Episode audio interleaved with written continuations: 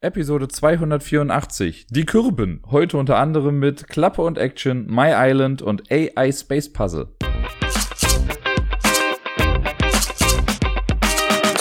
Hallöchen zusammen. Hier ist der Dirk mit der neuesten Episode vom Ablagestapel. Und was soll ich sagen? Der Herbst ist da. Ich habe mal für mich herausgefunden, dass der Herbst eigentlich sowas wie die beste Jahreszeit für mich ist. Denn im Winter ist es oft arschkalt und rutschig, im Sommer ist es oft viel zu heiß für mich als Rothaarigen.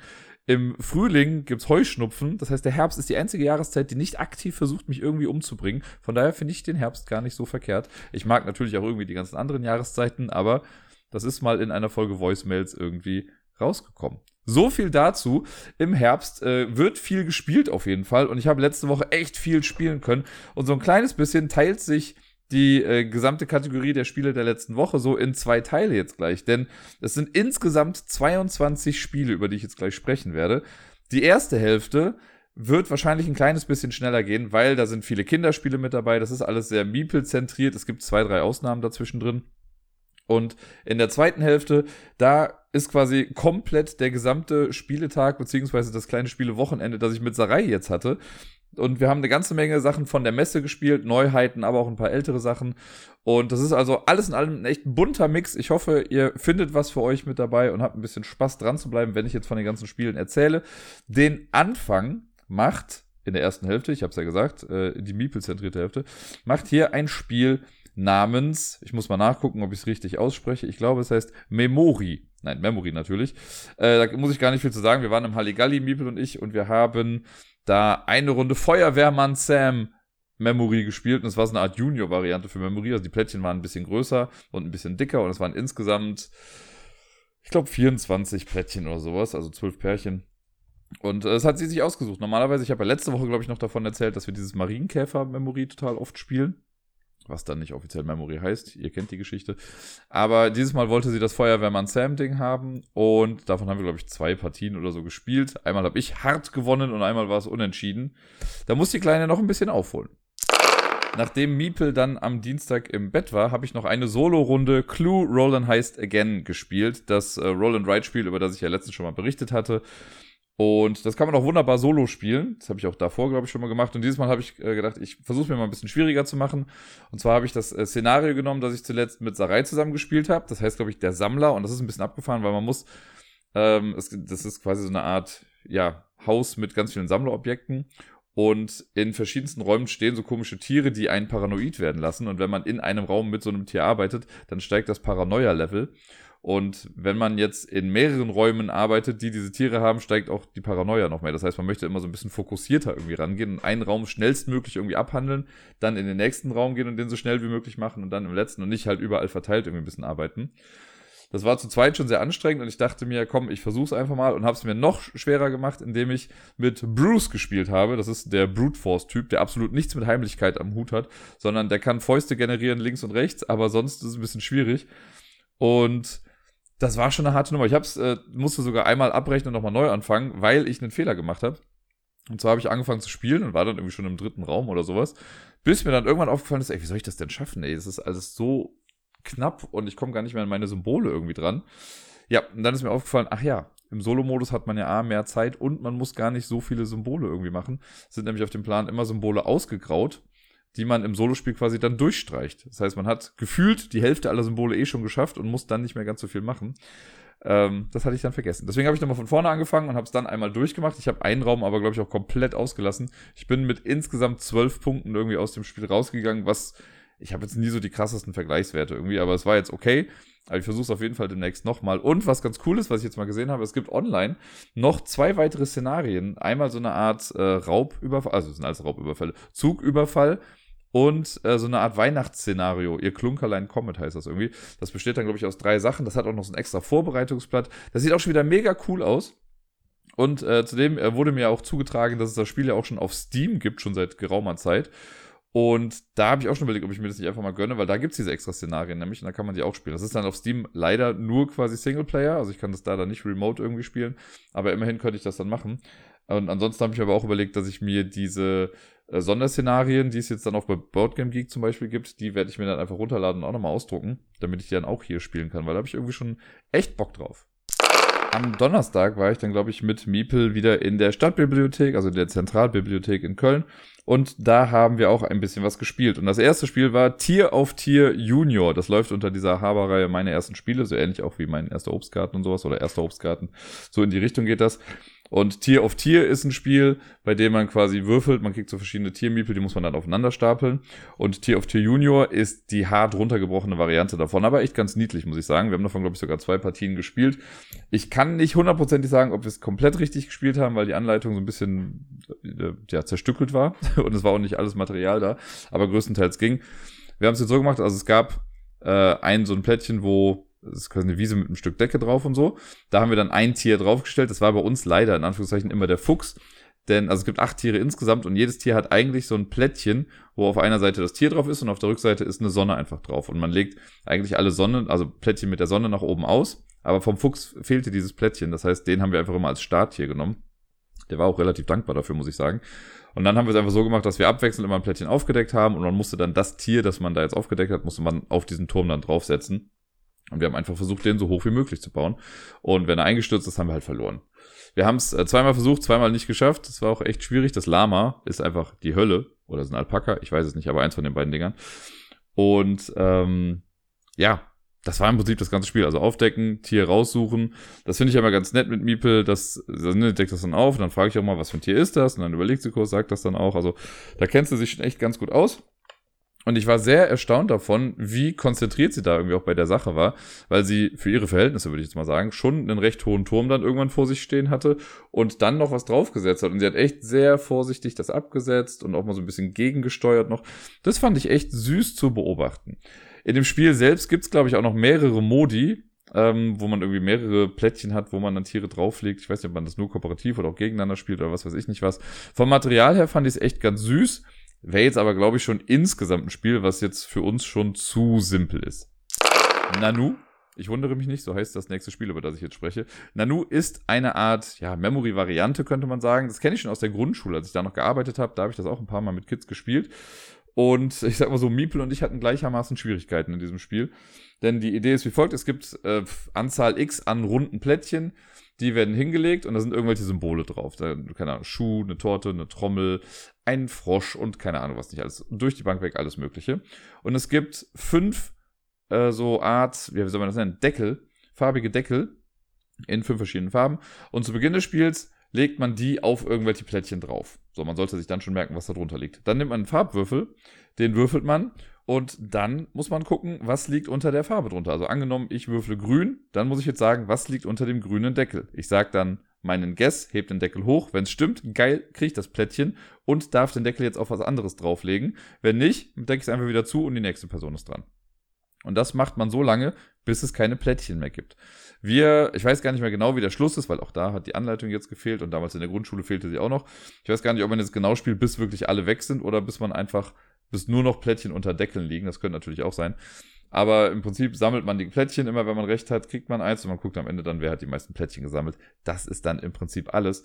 Und es ist so ein bisschen schwierig, für mich auch und vor allem, also für Miepel war es aber auch schwierig, weil sich die Sachen ja immer ändern. Ne, unter Blau war eben noch der Tonschuh, jetzt ist unter Blau der Clown, jetzt ist unter Grün der Baum, davor war unter Grün aber der Frosch und bla.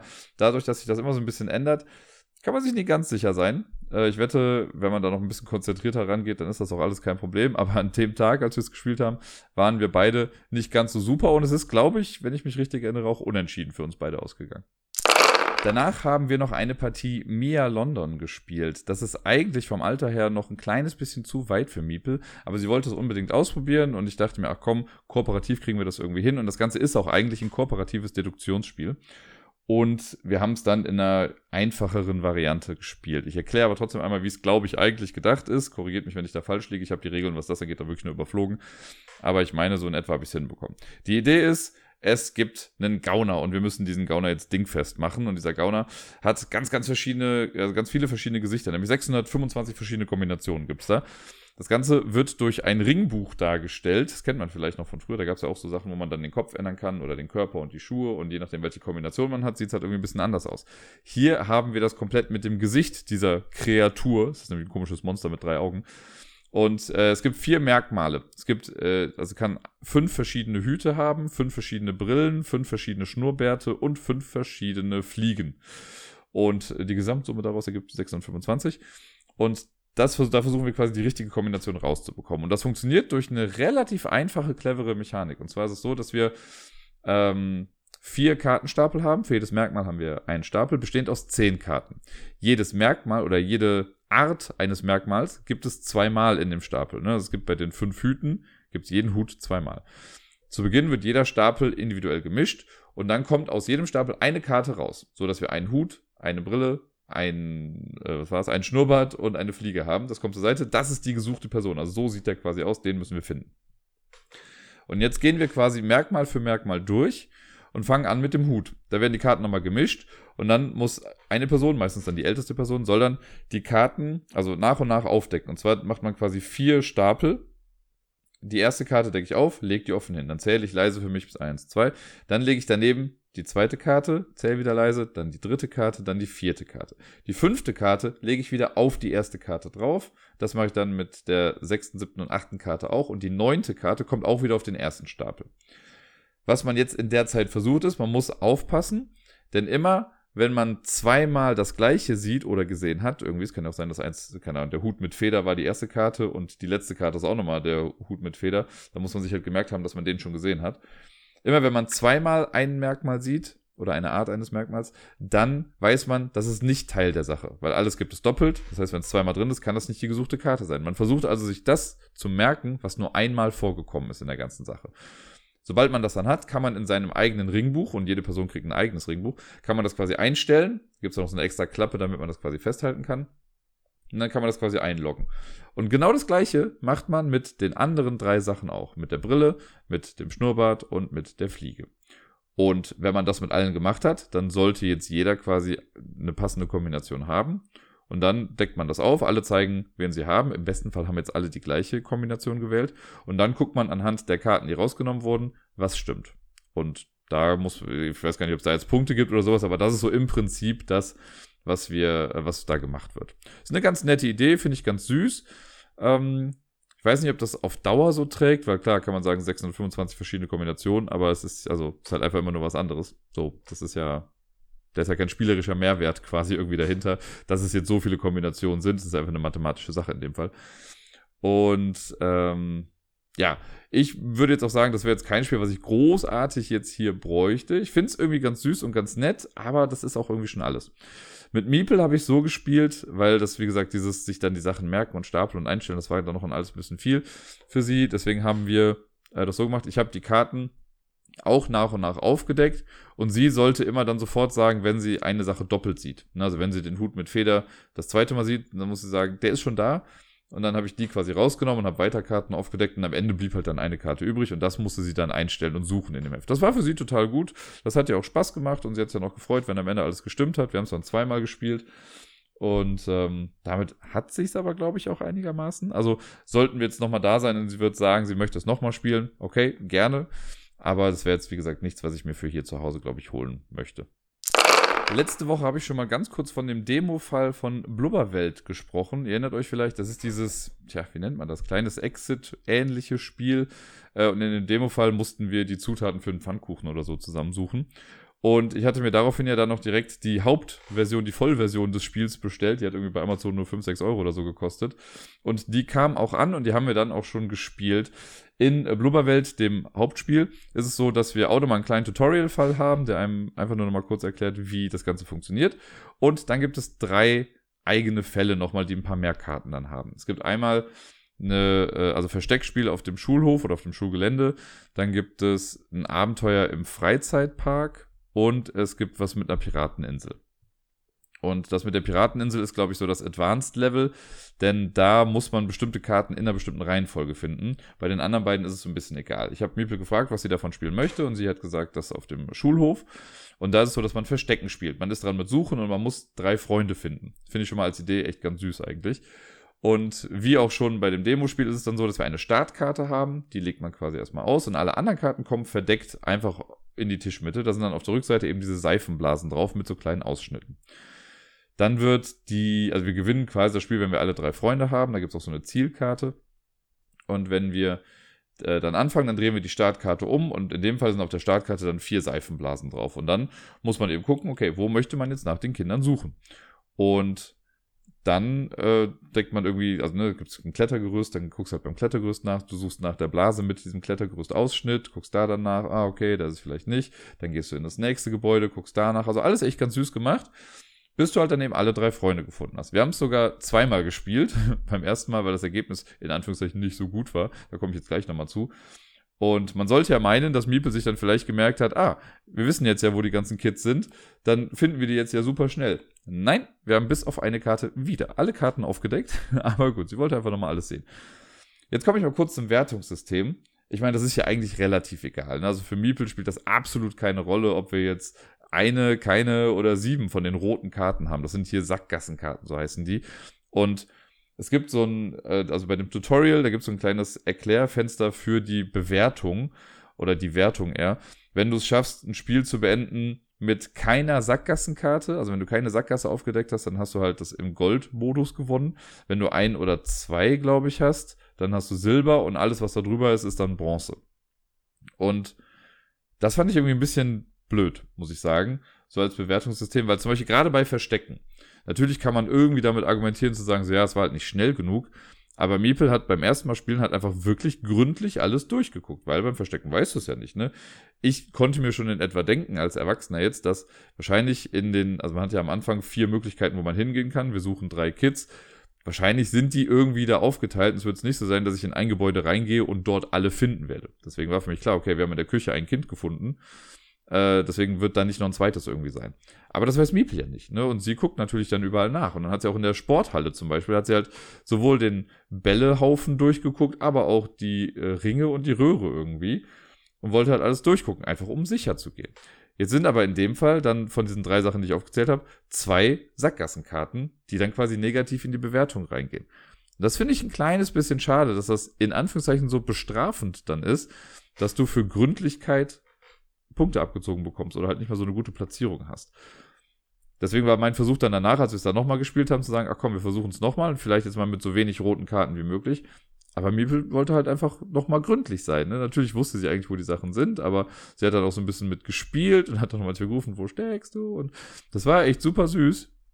Und ich habe dann beim zweiten Mal auch schon gar nicht mehr gesagt, von wegen, ach guck mal, wir haben Bronze, Silber, Gold oder sonst irgendwie was, sondern ich habe gesagt, super, wir haben es geschafft. Das ist ja auch irgendwie die Hauptsache. Ich bin mal sehr gespannt, wie das mit den anderen beiden Fällen ist, weil trotz dieser Kleinigkeit, das ist wirklich nur eine Kleinigkeit, die ich da jetzt nicht großartig negativ einfließen äh, möchte, also die äh, einfließen lassen möchte, das war das, was ich sagen wollte. Ähm, das ist halt jetzt irgendwie drin, aber es spielt auch absolut keine Rolle. Das kann man auch einfach rauslassen. Und ähm, bei den anderen beiden Fällen bin ich mal gespannt. Das auf dem Freizeitpark, ich glaube, da muss man irgendwas gewinnen. Ich glaube, du musst drei Kuscheltiere gewinnen. Und auf der Pirateninsel, wie gesagt, das hat schon fast so einen kleinen Adventure-Mode, wo du halt dann bestimmte Sachen zuerst finden musst. Ich könnte mir vorstellen, dass man erst eine Schaufel finden muss, um dann was anderes damit zu machen. Und da bin ich mal sehr gespannt und werde bestimmt in den nächsten ein bis zwei Wochen das noch äh, im Podcast auch mal weiter besprechen können. Danach haben wir zu meiner großen Verwunderung nochmal eine Runde Detect Team Kids gespielt. Das äh, habe ich letzte Woche auch schon mal im Podcast gehabt. Und ich dachte eigentlich, dass das Miepel gar nicht so gut gefällt, weil als ich damals gefragt hatte, ob sie es nochmal spielen möchte, meinte sie, nee, möchte lieber nicht. Aber jetzt hat sie nochmal gesagt, sie möchte das Spiel mit der Katze spielen und das war Detect Team Kids. Diesmal haben wir dann den zweiten Fall gemacht. Wir haben es wieder sehr moderierend gemacht. Das heißt, wir haben zusammen einfach uns die Karten angeguckt und überlegt, was kommt rein, was kommt nicht rein. Es ist ja dieses 3x3-Raster, was man auslegt. Also in der Mitte ist schon mal eine festgelegte Karte und den Rand puzzelt man dann quasi aus den Karten, die man sich aus dieser Auslage dann rausnimmt. Und ich habe jetzt so ein bisschen mehr verstanden, wie das Deck aufgebaut ist. Es ist also es gibt ja drei verschiedene Fälle und es gibt für jede Position der Karten quasi, also jede Position hat quasi drei Karten im Deck, also insgesamt 24 Karten. Und es ist nicht so, dass es eine Karte für Fall 1, eine Karte für Fall 2 und eine Karte für Fall 3 gibt, zum Beispiel jetzt für oben links, sondern es gibt eine Karte, auf der ist was, also sind die Informationen für Fall 1 und Fall 2 drauf. Es gibt eine Karte, da sind Informationen für Fall 2 und Fall 3 drauf. Und auf der dritten Karte ist dann Fall 1 und Fall 3. So, dass man immer eine Kombination irgendwie daraus hat und man irgendwie recht flott dann doch an die Informationen rankommt. Das finde ich ganz nett gemacht. Das ist mir jetzt beim zweiten Mal spielen dann ein bisschen mehr aufgefallen. Und dieses Mal ging es darum, dass Kater Max Geburtstag hatte, Geschenke bekommen hat und wir müssten rausfinden, was hat er geschenkt bekommen, von wem hat er das geschenkt bekommen und warum ist die vierte Person zu spät gekommen. Irgendwie scheint das so ein Ding zu sein bei Detective Kids, dass immer irgendjemand zu spät kommt. Das war bei dem ersten Fall mit den Katzen ja auch so, dass zwei Katzen zu spät oder erst später ins Ziel gekommen sind. Hier war es jetzt auch der Fall. Ähm, wir haben es, also wir haben alles richtig gehabt irgendwie. Für Miepel waren ein paar kleine Details nicht so ganz ersichtlich. Ich muss auch sagen, ich finde die, also die Illustrationen an sich sind echt schön. Die könnten einen kleinen Ticken größer sein. Ne? Also man hat schon relativ große Karten, wie ich finde. Und ich finde, man hätte es ein bisschen größer und offensichtlicher vielleicht auch gestalten können. Weil jetzt gerade in dem Fall gab es eine Illustration. Also ich glaube, dass die meisten von euch das jetzt hier nicht großartig spielen werden. Von daher werde ich es jetzt mal raushauen. Aber da ist ein Igel, dem ist halt dann eine Vase runtergefallen. Und man sieht das halt ganz klein irgendwie. Also Miepel konnte nicht erkennen, dass das eine kaputte Vase ist. Und auf dem nächsten Bild sieht man dann halt eben, wie äh, diese Igel-Person das äh, versucht dann irgendwie zu kitten mit Kleber und so. Aber das ist alles nicht so ganz einfach zu erkennen. Dann steht daneben noch so ein grüner Farbeimer, aber es könnte einfach ein grünes Glas sein. Weil es hieß dann nämlich später, ja, hat die grüne Vase dann später mitgebracht. Aber in dem Fall, wo es zerbrochen war, war die Vase halt noch gar nicht grün. Das war dann ein bisschen, äh, ja, fand ich jetzt nicht ganz so gut gelöst. Da würde ich mir halt größere Illustrationen einfach wünschen. Aber ich bin happy, dass Mipe gesagt hat, sie wollte es nochmal spielen. Den dritten Fall werden wir es bestimmt auch nochmal irgendwann die Tage machen. Und dann bin ich mit der Box auf jeden Fall durch. Ich habe ja auch noch ein Detect Team Family hier. Das hoffe ich auch demnächst nochmal irgendwann auf den Tisch zu bekommen. Ich könnte mir vorstellen, dass das dann nochmal mehr wie Sherlock ist. Äh, das ist ja auch nur ein Fall dann irgendwie mit drin. Und ja, ich hoffe, dass ich euch auch davon dann bald berichten kann vor ein paar Wochen hatte ich einen Jungen auf der Arbeit, der auf einmal Star Realms dabei hat. Und das hat mich total gewundert und begeistert. Vor allem, weil er gemischte Karten hatte, also Deutsch und Englisch gemischt. Der hat das irgendwie, ähm, die haben sich das irgendwann mal geholt und die Eltern spielen das mit dem regelmäßig irgendwie und keine Ahnung, die spielen das auch in Dreier- und Vierer-Konstellationen und was weiß ich nicht was und der kann die englischen Karten irgendwie lesen. Der kann sonst, wenn es um die englischen Hausaufgaben geht zum Beispiel, ist der gar nicht mal so super fit. Aber bei dem Spiel mega. Und das finde ich so beeindruckend. Das hat mich so gefreut schon. Und ich habe ihm gesagt, weil an dem Tag haben wir es leider nicht geschafft. Der hat das irgendwann mal mitgebracht und wir hatten dann nicht so viel Zeit, glaube ich. Und ich meinte, er soll es nochmal irgendwann mitbringen und dann spiele ich es auf jeden Fall gegen ihn. Und er hat es jetzt mit dabei und es waren keine Hausaufgaben und deswegen hatten wir genug Zeit und wir haben dann eine Dreierpartie gespielt. Und äh, das hat echt viel Spaß gemacht, das zu sehen. Und es war noch, also, keine Ahnung, das war ein 1A-Spiel, was wir da gespielt haben. Wer Star Realms nicht kennt, das Ganze ist ein Deckbuilding-Spiel, ein relativ simples. Man kann es in so einer kleinen Schachtel quasi holen. Man hat, wie bei einem Deckbuilder typisch quasi, am Anfang ein paar Startkarten. Ich glaube, man hat sieben Stück oder so, fünf Scouts und zwei Nattern oder wie sie alle heißen. Äh, ungefähr. Vielleicht gibt es auch drei Nattern, ich weiß es jetzt nicht. Aber die hat man. Und äh, dann beginnt man, man hat Karten auf der Hand. Diese Scouts sind quasi Geld. Ne? Wenn ich die ausspiele, dann kann ich mir dafür andere Karten holen. Und es gibt in der Mitte eine Auslage, das sind immer fünf Karten, die liegen aus. Wenn ich mir eine Karte kaufe, wird direkt eine neue Karte nachgelegt. Und wenn ich dann noch Geld übrig habe, kann ich mir noch eine Karte kaufen. Und mit den Angriffen ist es so, wenn ich die Angriffssymbole zusammenzähle, dann kann ich halt einem Gegner oder einer Gegnerin meiner Wahl quasi Schaden zufügen. Man startet irgendwie mit, ich glaube, 50 Leben. So haben wir es jetzt zumindest gemacht. Und man versucht die anderen einfach auf null Punkte runterzubringen. Und das ist so ganz grundlegend das. Dann gibt's noch so die Idee, dass man halt, man kauft da quasi verschiedene Raumschiffe und also Geschichten oder auch Basen, also Basiskarten oder Vorpostenkarten. Äh, und diese ganzen, es gibt vier verschiedene Klassen oder Farben, eher gesagt. Und Farben haben dann auch so Kombos. Also es gibt dann Karten, die sagen, wenn du diese Karte spielst, kriegst du irgendwie zwei Schaden. Also machst du zwei Schaden, aber wenn du noch eine andere rote Karte spielst, dann triggert der Effekt auch nochmal und du kriegst davon auch nochmal Schaden. Und ähm, das ist echt ganz cool, da kann man viele Sachen machen. Mit den Basiskarten ist es so, die kann man quasi auch, wenn man sie geholt hat, dann ausspielen. Und die schützen einen dann selbst, müssen erst die Basen kaputt gemacht werden, bevor man die Person selbst wieder angreifen kann. Bei Vorposten ist es so, die funktionieren auch wie eine Basis, müssen aber vor einer Basis angegriffen werden, also sind halt nochmal davor. Und da gibt's sehr, sehr viele coole Kombos, die man auf jeden Fall spielen kann. Das ist grundlegend das ganze Spiel. Es hat so das Deckbuilding jetzt nicht revolutioniert, aber hat auf jeden Fall ja gefühlt 3000 Erweiterungen irgendwie bekommen und hat ja dann auch Hero Realms noch äh, quasi hervorgebracht. Und ich glaube, dieses Robot Quest Arena, was jetzt rauskommt, ist, basiert ja auch auf dem gleichen Prinzip irgendwie, also mit Deckbuilding und so. Und ja, das haben wir dann zu dritt gespielt. Das hat echt Bock gemacht. Da waren echt lustige Momente mit dabei, wo man, also wo man kurzzeitig vergessen könnte, dass man quasi mit Kids einfach spielt. Also die waren wirklich so fit schon dabei. Das hat so Bock gemacht.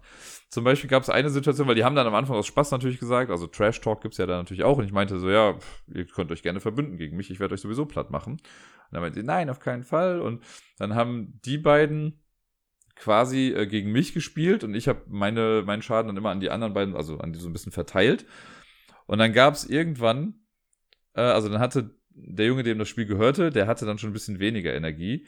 Der äh, andere Junge, der mitgespielt hat, der war so im Mittelfeld und ich hatte noch am meisten Energie.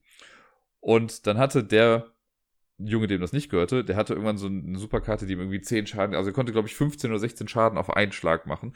Und der Junge, der das Spiel gehörte, der hat sich schon mega gefreut, meinte, wow, Herr Rose, jetzt kriegst du richtig auf den Sack. So hat das nicht gesagt, aber so in die Richtung ging das.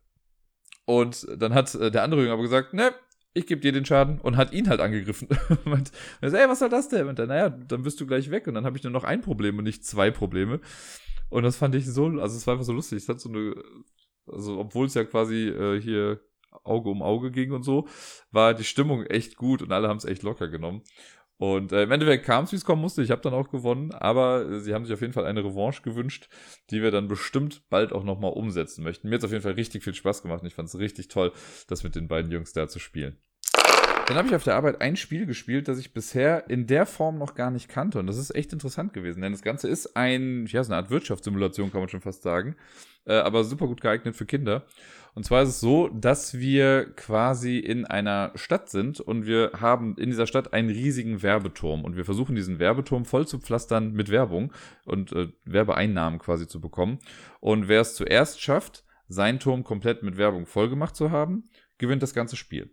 Und wir gehen halt quasi dann rum in dieser Stadt, versuchen Werbung zu akquirieren.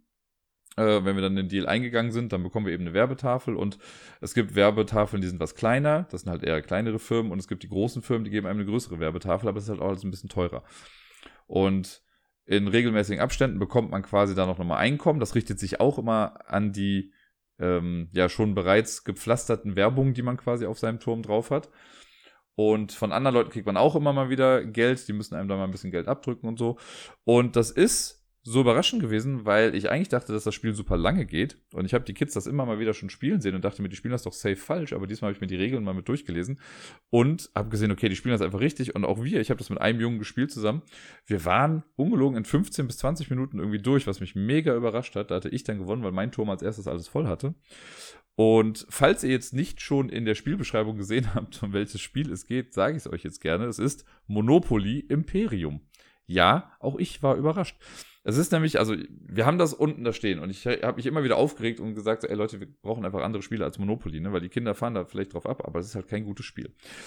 Ich habe mich auch lange geweigert, das zu spielen, aber dieser eine Junge wollte das jetzt zwingend spielen. Ich habe gesagt, okay, weißt du was, ich spiele es jetzt einfach mit. Dann habe ich in den Regeln nachgeguckt, weil ich wollte es halt dann auch nicht falsch spielen, weil es gab natürlich wieder die Debatte mit, ja, und Geld in der Mitte und hast du nicht gesehen. Ähm, und dann war ich aber schon überrascht, alleine weil es gibt zum Beispiel keine Besitzrechtkarten oder sowas wie sonst. Also es gibt zwar Straßen in Anführungszeichen, aber das sind eben diese Marken. Es gibt keine Häuser, keine Hotels. Es gibt sehr wenige Geldscheine nur. Es gibt nur 50er, 100er und 200er, glaube ich. Oder 500er waren es, glaube ich. Und davon kriegt man am Anfang, glaube ich, 1000 Monopoly-Dollar. Ähm, und ja, dann hat man eben einen so einen Turm auf dem Board und dieser Turm ist eigentlich recht interessant. Also der normale Ablauf ist fast gleich, würde ich mal sagen. Ne? Wenn man dran ist, man würfelt mit zwei Würfeln, man bewegt sich die Anzahl nach vorne. Wenn du auf einem Feld landest, was eine normale Straße ist, in Anführungszeichen, dann kannst du das entweder sofort kaufen. Wenn du es nicht kaufen möchtest, ist es, wie in den normalen Monopoly-Regeln auch so, dass es dann auktioniert wird. Das heißt, man startet dann bei mit 50, glaube ich, als Aktion und äh, man versucht sich immer zu überbieten und wer dann das Höchstgebot gibt, bekommt das dann zu dem Preis, muss das dann an die Bank zahlen. Und wenn man was bekommt, sei es durch eine Auktion oder durch den Direktkauf, dann kriegt man von dieser Firma eben so eine kleine so eine Werbetafel, ist das ein kleines Plättchen. Und das schiebt man von oben in seinen Turm quasi rein. Äh, und wenn ich dann später was bekomme, dann schiebe ich das da drauf und so weiter. So wächst quasi diese Werbeanzeige in meinem Turm. Es gibt auch so Sachen wie Elektrizitätswerk. Ähm, dann kriegt man, also wenn man da hinkommt, kann man einmalig was bezahlen, um halt so ein kleines Plättchen dafür zu bekommen. Man kann, ich weiß gar nicht mehr, womit es jetzt war, es gibt auch so kleine Büroplättchen, die man noch irgendwie bekommen kann. Ich glaube, wenn man alle drei einer Farbe hat, kriegst du als Bonus noch so ein Büroplättchen. Ich glaube, das war das. Ähm, es gibt keine Bahnhöfe oder sowas. Es gibt Ereigniskarten, wie gehabt, da passiert dann irgendwas. Es gibt aber auch so Imperiumskarten. Man startet mit zwei dieser Imperiumskarten. Die können so ein bisschen Game-Breaking sein. Das ist sowas, ich hatte eine Karte mit, äh, stoppe den Effekt einer anderen Karte. Das heißt, wenn jemand eine Imperiumskarte spielt mit, ja, ich klau dir was, kann ich sagen, nope, machst du nicht. Äh, und es sind ganz viele verschiedene Effekte drauf. Und es gibt auch so Steuersachen, wo du bestimmt mal was abgeben musst. Wenn du ähm, auf frei parken kommst, passiert natürlich wie in jedem Monopoly-Spiel auch nichts, weil auf Monopoly passiert, also bei frei parken passiert ja nichts. Man kriegt kein Geld in der Mitte, denn es gibt kein Geld in der Mitte. Ich möchte es hier nochmal kurz gesagt haben. Allerdings gibt's hier bei Monopoly Imperium jetzt noch eine kleine Ausnahme, denn wenn man auf frei parken kommt, kann man entweder nichts tun, so wie gehabt, oder man kann Geld bezahlen, um auf ein Feld zu springen, das noch nicht vergeben wurde. Das fand ich eigentlich eine ganz nette Sache. Irgendwie, das haben wir jetzt gar nicht gebraucht im Spiel und ich werde auch gleich sagen, warum. Also bei uns ging es wirklich super schnell vorbei. Äh, und dann gibt es noch ein paar andere Fälle, ich weiß gar nicht mehr genau, was die jetzt alles machen, aber im Prinzip, es gibt auch das Geh ins Gefängnis, das ist ganz normal. Aus dem Gefängnis kommt man raus, indem man sich entweder für 100 Dollar sofort freikauft oder man ähm, würfelt und du darfst dann jede Runde dreimal versuchen zu würfeln. Wenn du einen Pasch würfelst, kommst du raus. Wenn du es nach drei Runden immer noch nicht geschafft hast, einen Pasch zu würfeln, dann musst du dich für 50 Dollar freikaufen äh, und bist dann wieder mit dabei im Tagesgeschehen. Und dann gibt's natürlich noch Los. Und bei Los ist es diesmal so, und das finde ich hier eigentlich ganz cool, wenn du über Los kommst oder genau drauf landest, dann kriegst du deinen Turmwert ausbezahlt. Und das ist wichtig, dieser Turmwert. Denn der Turmwert, der hat so, also ich habe ja gesagt, man schiebt diese Plättchen da irgendwie rein. Und der ist dann so unterteilt in 50er-Schritte quasi. Das fängt, ich glaube, bei 150 an oder so und dann geht's langsam hoch. Das höchste ist, glaube ich, dann 800. Und äh, wenn ich diese Werbeplättchen da reinschiebe, dann blockiere ich halt Sachen und immer das erste sichtbare Feld, das ist mein Turmwert. Wenn ich jetzt also schon ein bisschen Werbung gesammelt habe und ich gehe dann über los, kann es sein, dass ich dann irgendwie 500 Dollar schon bekomme. Der Turmwert ist auch die Miete, die andere zahlen müssen. Also wenn jetzt andere Personen quasi auf mein Feld kommen von irgendwas, ist egal auf welches, müssen die mir den Turmwert als Geld geben. Und ich finde das sehr, sehr entschlackt. Also man kann über Monopoly sagen, was man möchte. Ich bin jetzt nicht so ein großer Monopoly-Hater wie andere. Aber ich finde, hier ist das wirklich so krass runtergefahren, weil du hast nicht das ganze Hickhack mit den Karten.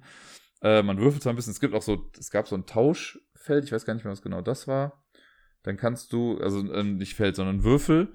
Und wenn du das Tauschsymbol erwürfelt hast, dann kannst du entweder einfach nur die andere Würfelzahl gehen oder du bleibst stehen und tauschst dein höchstes Werbeschild gegen das höchste Werbeschild einer anderen, eines anderen Turms. Meistens dann dein eigener eben, äh, um dann vielleicht was Besseres zu bekommen. Das ist vielleicht zwei, dreimal vorgekommen bei uns. Also ein bisschen Take-That-Elemente sind immer noch mit drin und klar ärgert man sich, wenn man irgendwie ähm, Geld abgeben muss oder so. Aber alles in allem fand ich das gar keine schlechte Variante von Monopoly. Und jetzt, wo ich weiß, wie es gespielt wird und dass es auch so schnell geht, habe ich, glaube ich, eher auch nochmal Bock, das mit den Kids zu spielen. Ich habe es wirklich jetzt, glaube drei Jahre lang habe ich es einfach stiefmütterlich behandelt. Jetzt weiß ich, wie es geht. Also hätte ich mich vielleicht vorher mal mit dran setzen sollen. Warum es bei uns so super schnell ging, das war da natürlich wieder so ein bisschen äh, Pech, weil ein, äh, also ich habe ja mit einem Kind gespielt und der hat als, jetzt glaube ich, bei seinem ersten Zug oder so oder beim zweiten ist er auf ein Ereignisfeld gekommen, hat eine Karte gezogen und musste sofort ins Gefängnis. Und er hat versucht, jedes Mal einen Pasch zu würfeln. Das heißt, er war drei Runden lang, war er raus. In der Zeit bin ich rumgelaufen, habe super viel schon kaufen können und habe irgendwie auch dann einmal noch glücklicherweise irgendwie Geld bekommen. Ich bin nur einmal über losgekommen, er nicht einmal. Also ne, ich bin einmal über losgekommen, er nicht einmal und da war das Spiel quasi schon vorbei, weil ich dann schon alles voll hatte in meinem Turm. Also alles ein bisschen antiklimaktisch quasi gegen Ende, aber ich finde es halt gut, dass es hier einfach so ein definitives Ende gibt. Und das ist nicht so was mit, du musst noch Geld zählen, nicht wer das meiste Geld hat, gewinnt am Ende, sondern wer seinen Turm als erstes voll hat, gewinnt das Ganze. Also ich kann in dieser Variante, muss ich sagen, wirklich was abgewinnen ich finde ja schon, also ich habe ja schon bei Monopoly Gamer, habe ich ja schon gesagt, dass ich das echt ganz cool finde, weil das auch so eine flotte Variante ist. Und ich finde auch hier Monopoly Imperium hat auf jeden Fall seine Vorzüge.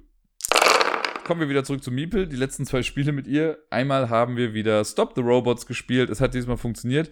Ich habe jetzt äh, festgestellt, dass das Walkie-Talkie auf jeden Fall ein Gedächtnis hat, könnte man sagen. Denn es ist so, wenn man ich meine, es war so, wenn man immer zweimal eine Mission geschafft hat auf einem Level, dann steigt man quasi ein Level auf. Und das äußert sich darin, dass halt ein bisschen weniger Zeit zur Verfügung steht.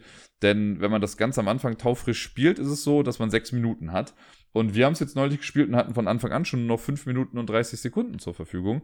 Und das war ein bisschen knapp, muss ich sagen. Alles in allem, aber okay, weil wir haben es dann doch noch geschafft. Dieses Mal war es echt so ein Herzschlagfinale, weil sie uns wieder einmal nicht verstanden hat. Aber wir haben mit, ich glaube, noch sechs Sekunden auf der Uhr, konnten wir dann äh, das letzte Kabel durchtrennen und unsere Agentin hat den Roboter dann lahmgelegt. Und das haben wir auf jeden Fall sehr gefeiert, war ganz gut, aber so dieses, äh, also eine Partie reicht dann meistens jetzt mittlerweile auch für Miepel. Ich fand es aber auch sehr interessant, weil ich habe neulich im Kindergarten mit einer Betreuerin drüber gesprochen, dass die zu Hause auch so viel spielt, was die Betreuerin echt spannend fand, weil sie das äh, in der Kita gar nicht so häufig macht. Und dann haben wir sie mal gefragt, was denn ihr Lieblingsspiel ist, und sie meinte, es wäre Stop the Robots. Ich glaube, sie findet es einfach lustig, weil das Walkie-Talkie halt mit einem spricht und wir äh, machen ja auch wirklich dann die Geschichte mit so, oh nein, die Dinosaurier kommen oder nein, wir werden alle eingefroren.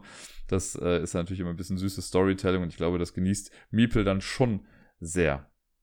Das letzte Spiel, das ich mit Miepel dann letzte Woche gespielt habe, war erster Obstgarten. Das habe ich jetzt auch schon eine ganze Weile nicht mehr hier gehabt, weil wir auch einfach viele andere Spiele hatten. Aber diesmal wollte sie es spielen und wir haben es viermal in Folge gespielt und wir haben viermal in Folge verkackt.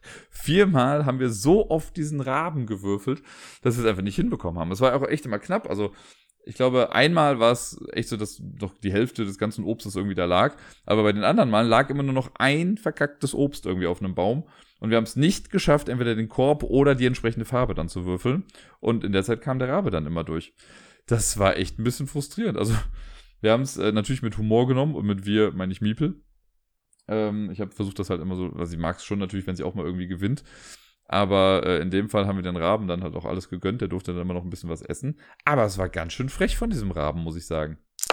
Die Halbzeit ist geschafft und jetzt kommen also all die Spiele, die ich am Wochenende gemeinsam mit Sarai gespielt habe. Wir haben von Freitagabend bis quasi Samstagnacht durchgespielt und ganz schön viele verschiedene Dinge spielen können. So zur Hälfte ungefähr kooperativ, der Rest kompetitiv.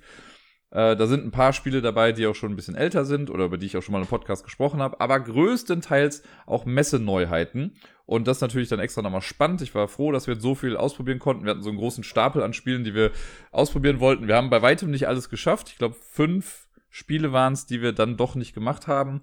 Äh, wobei eins davon zum Beispiel auch das Horrified Greek Monsters war. Das hatte ich letzte Woche schon mal im Podcast, aber das hätte ich gerne auch nochmal mit Sarai zusammengespielt. Das haben wir jetzt aber erstmal hinten angestellt. Äh, wird aber ja nicht weglaufen und wir werden es mit Sicherheit dann beim nächsten Mal einfach spielen. Angefangen haben wir mit einem Spiel, das in der Tat schon etwas älter ist. Ich glaube, von all den Spielen wahrscheinlich sogar mit am ältesten. Und ich habe das damals, als es rauskam, auf der Messe gespielt und fand es gar nicht mal so gut. Und die Meinung hat sich auch am Tisch irgendwie so ein bisschen verbreitet. Also wir waren alle nicht sonderlich davon angetan. Deswegen war ich immer so ein bisschen verhalten und mich hat es aber immer sehr gewundert, weil ich das Gefühl hatte, dass das gerade auf Twitter und so echt ganz gut wegkam. Und die Rede ist von Paper Tales. Ich bin damit auf der Messe so gar nicht warm geworden und hatte deswegen jetzt auch nicht so die größten Ambitionen, das nochmal irgendwie zu spielen. Ist ja auch okay, manche Sachen sind halt nichts für einen oder passen nicht so ganz in das eigene spielgeschmackliche Geschehen.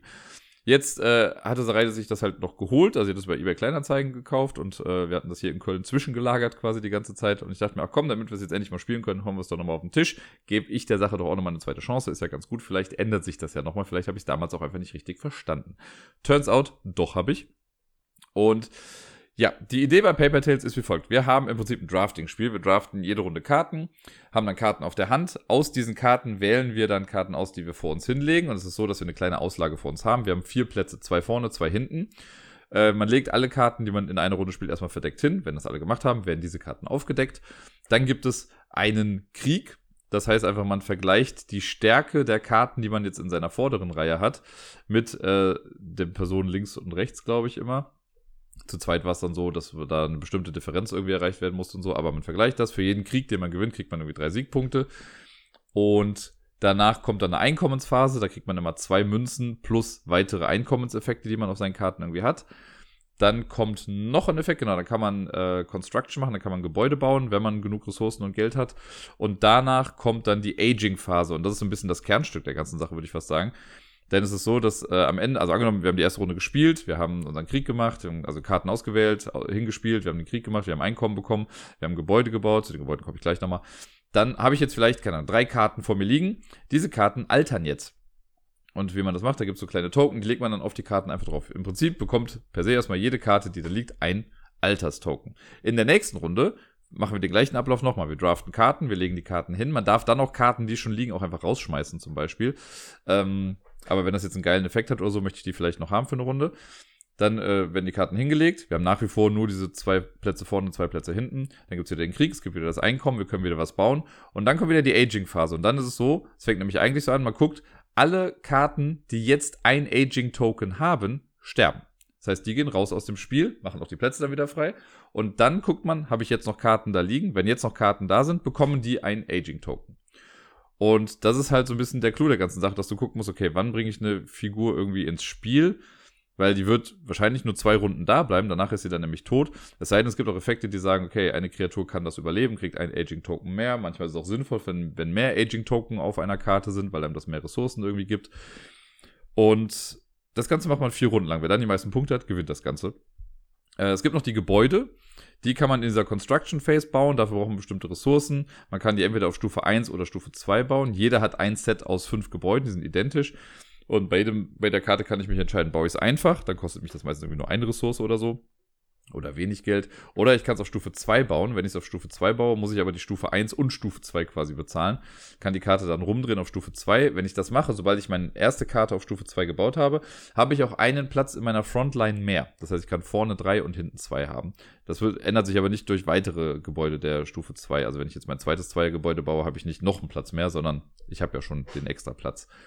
Äh, und man möchte die vielleicht auf Stufe 2 bauen, weil sie einem eben auch mehr Ressourcen irgendwie geben. Ressourcen braucht man dann für bestimmte Effekte auch. Dann gibt es sowas wie, keine Ahnung, für jedes Fleisch in deinem Königreich bekommst du einen Siegpunkt oder so. Und dann versuchst du halt natürlich viele Fleischsymbole da zu haben.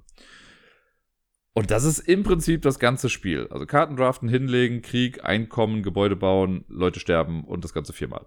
Und wer am Ende dann die meisten Punkte hat, gewinnt. Am Ende packt man noch die Siegpunkte von den Gebäuden quasi nochmal auf die Leiste mit drauf und äh, guckt dann, wer die meisten Punkte hat.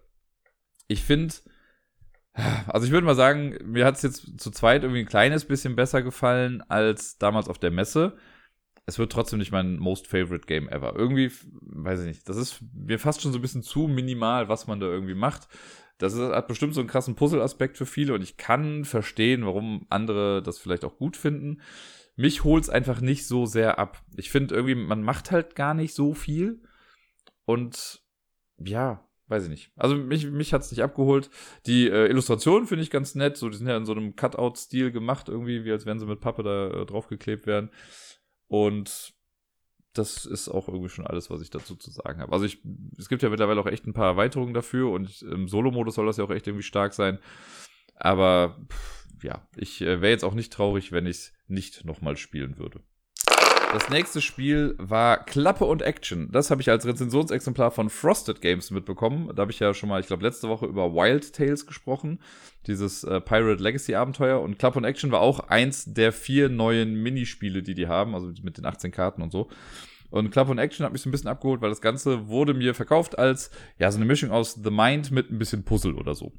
Und das haben wir dann ausprobiert. Wir haben es zweimal gespielt. Beim ersten Mal haben wir es, glaube ich, nicht geschafft. Und dann haben wir es nochmal im zweiten Anlauf äh, versucht. Und dann haben wir es ein bisschen antiklimaktisch gewonnen. Ähm, und ich mag es, das kann ich schon mal vorwegschicken. Es ist jetzt kein krasses Highlight-Game, was ich jetzt jedes Mal spielen muss. Aber ich fand es auf jeden Fall echt gut. Und das ist so ein Spiel, wenn man halt nochmal irgendwie fünf bis zehn Minuten Zeit hat, kann man das ganz gut spielen. Es ist für zwei Personen. Es gibt auch einen Solo-Modus, den habe ich mir noch nicht angeguckt.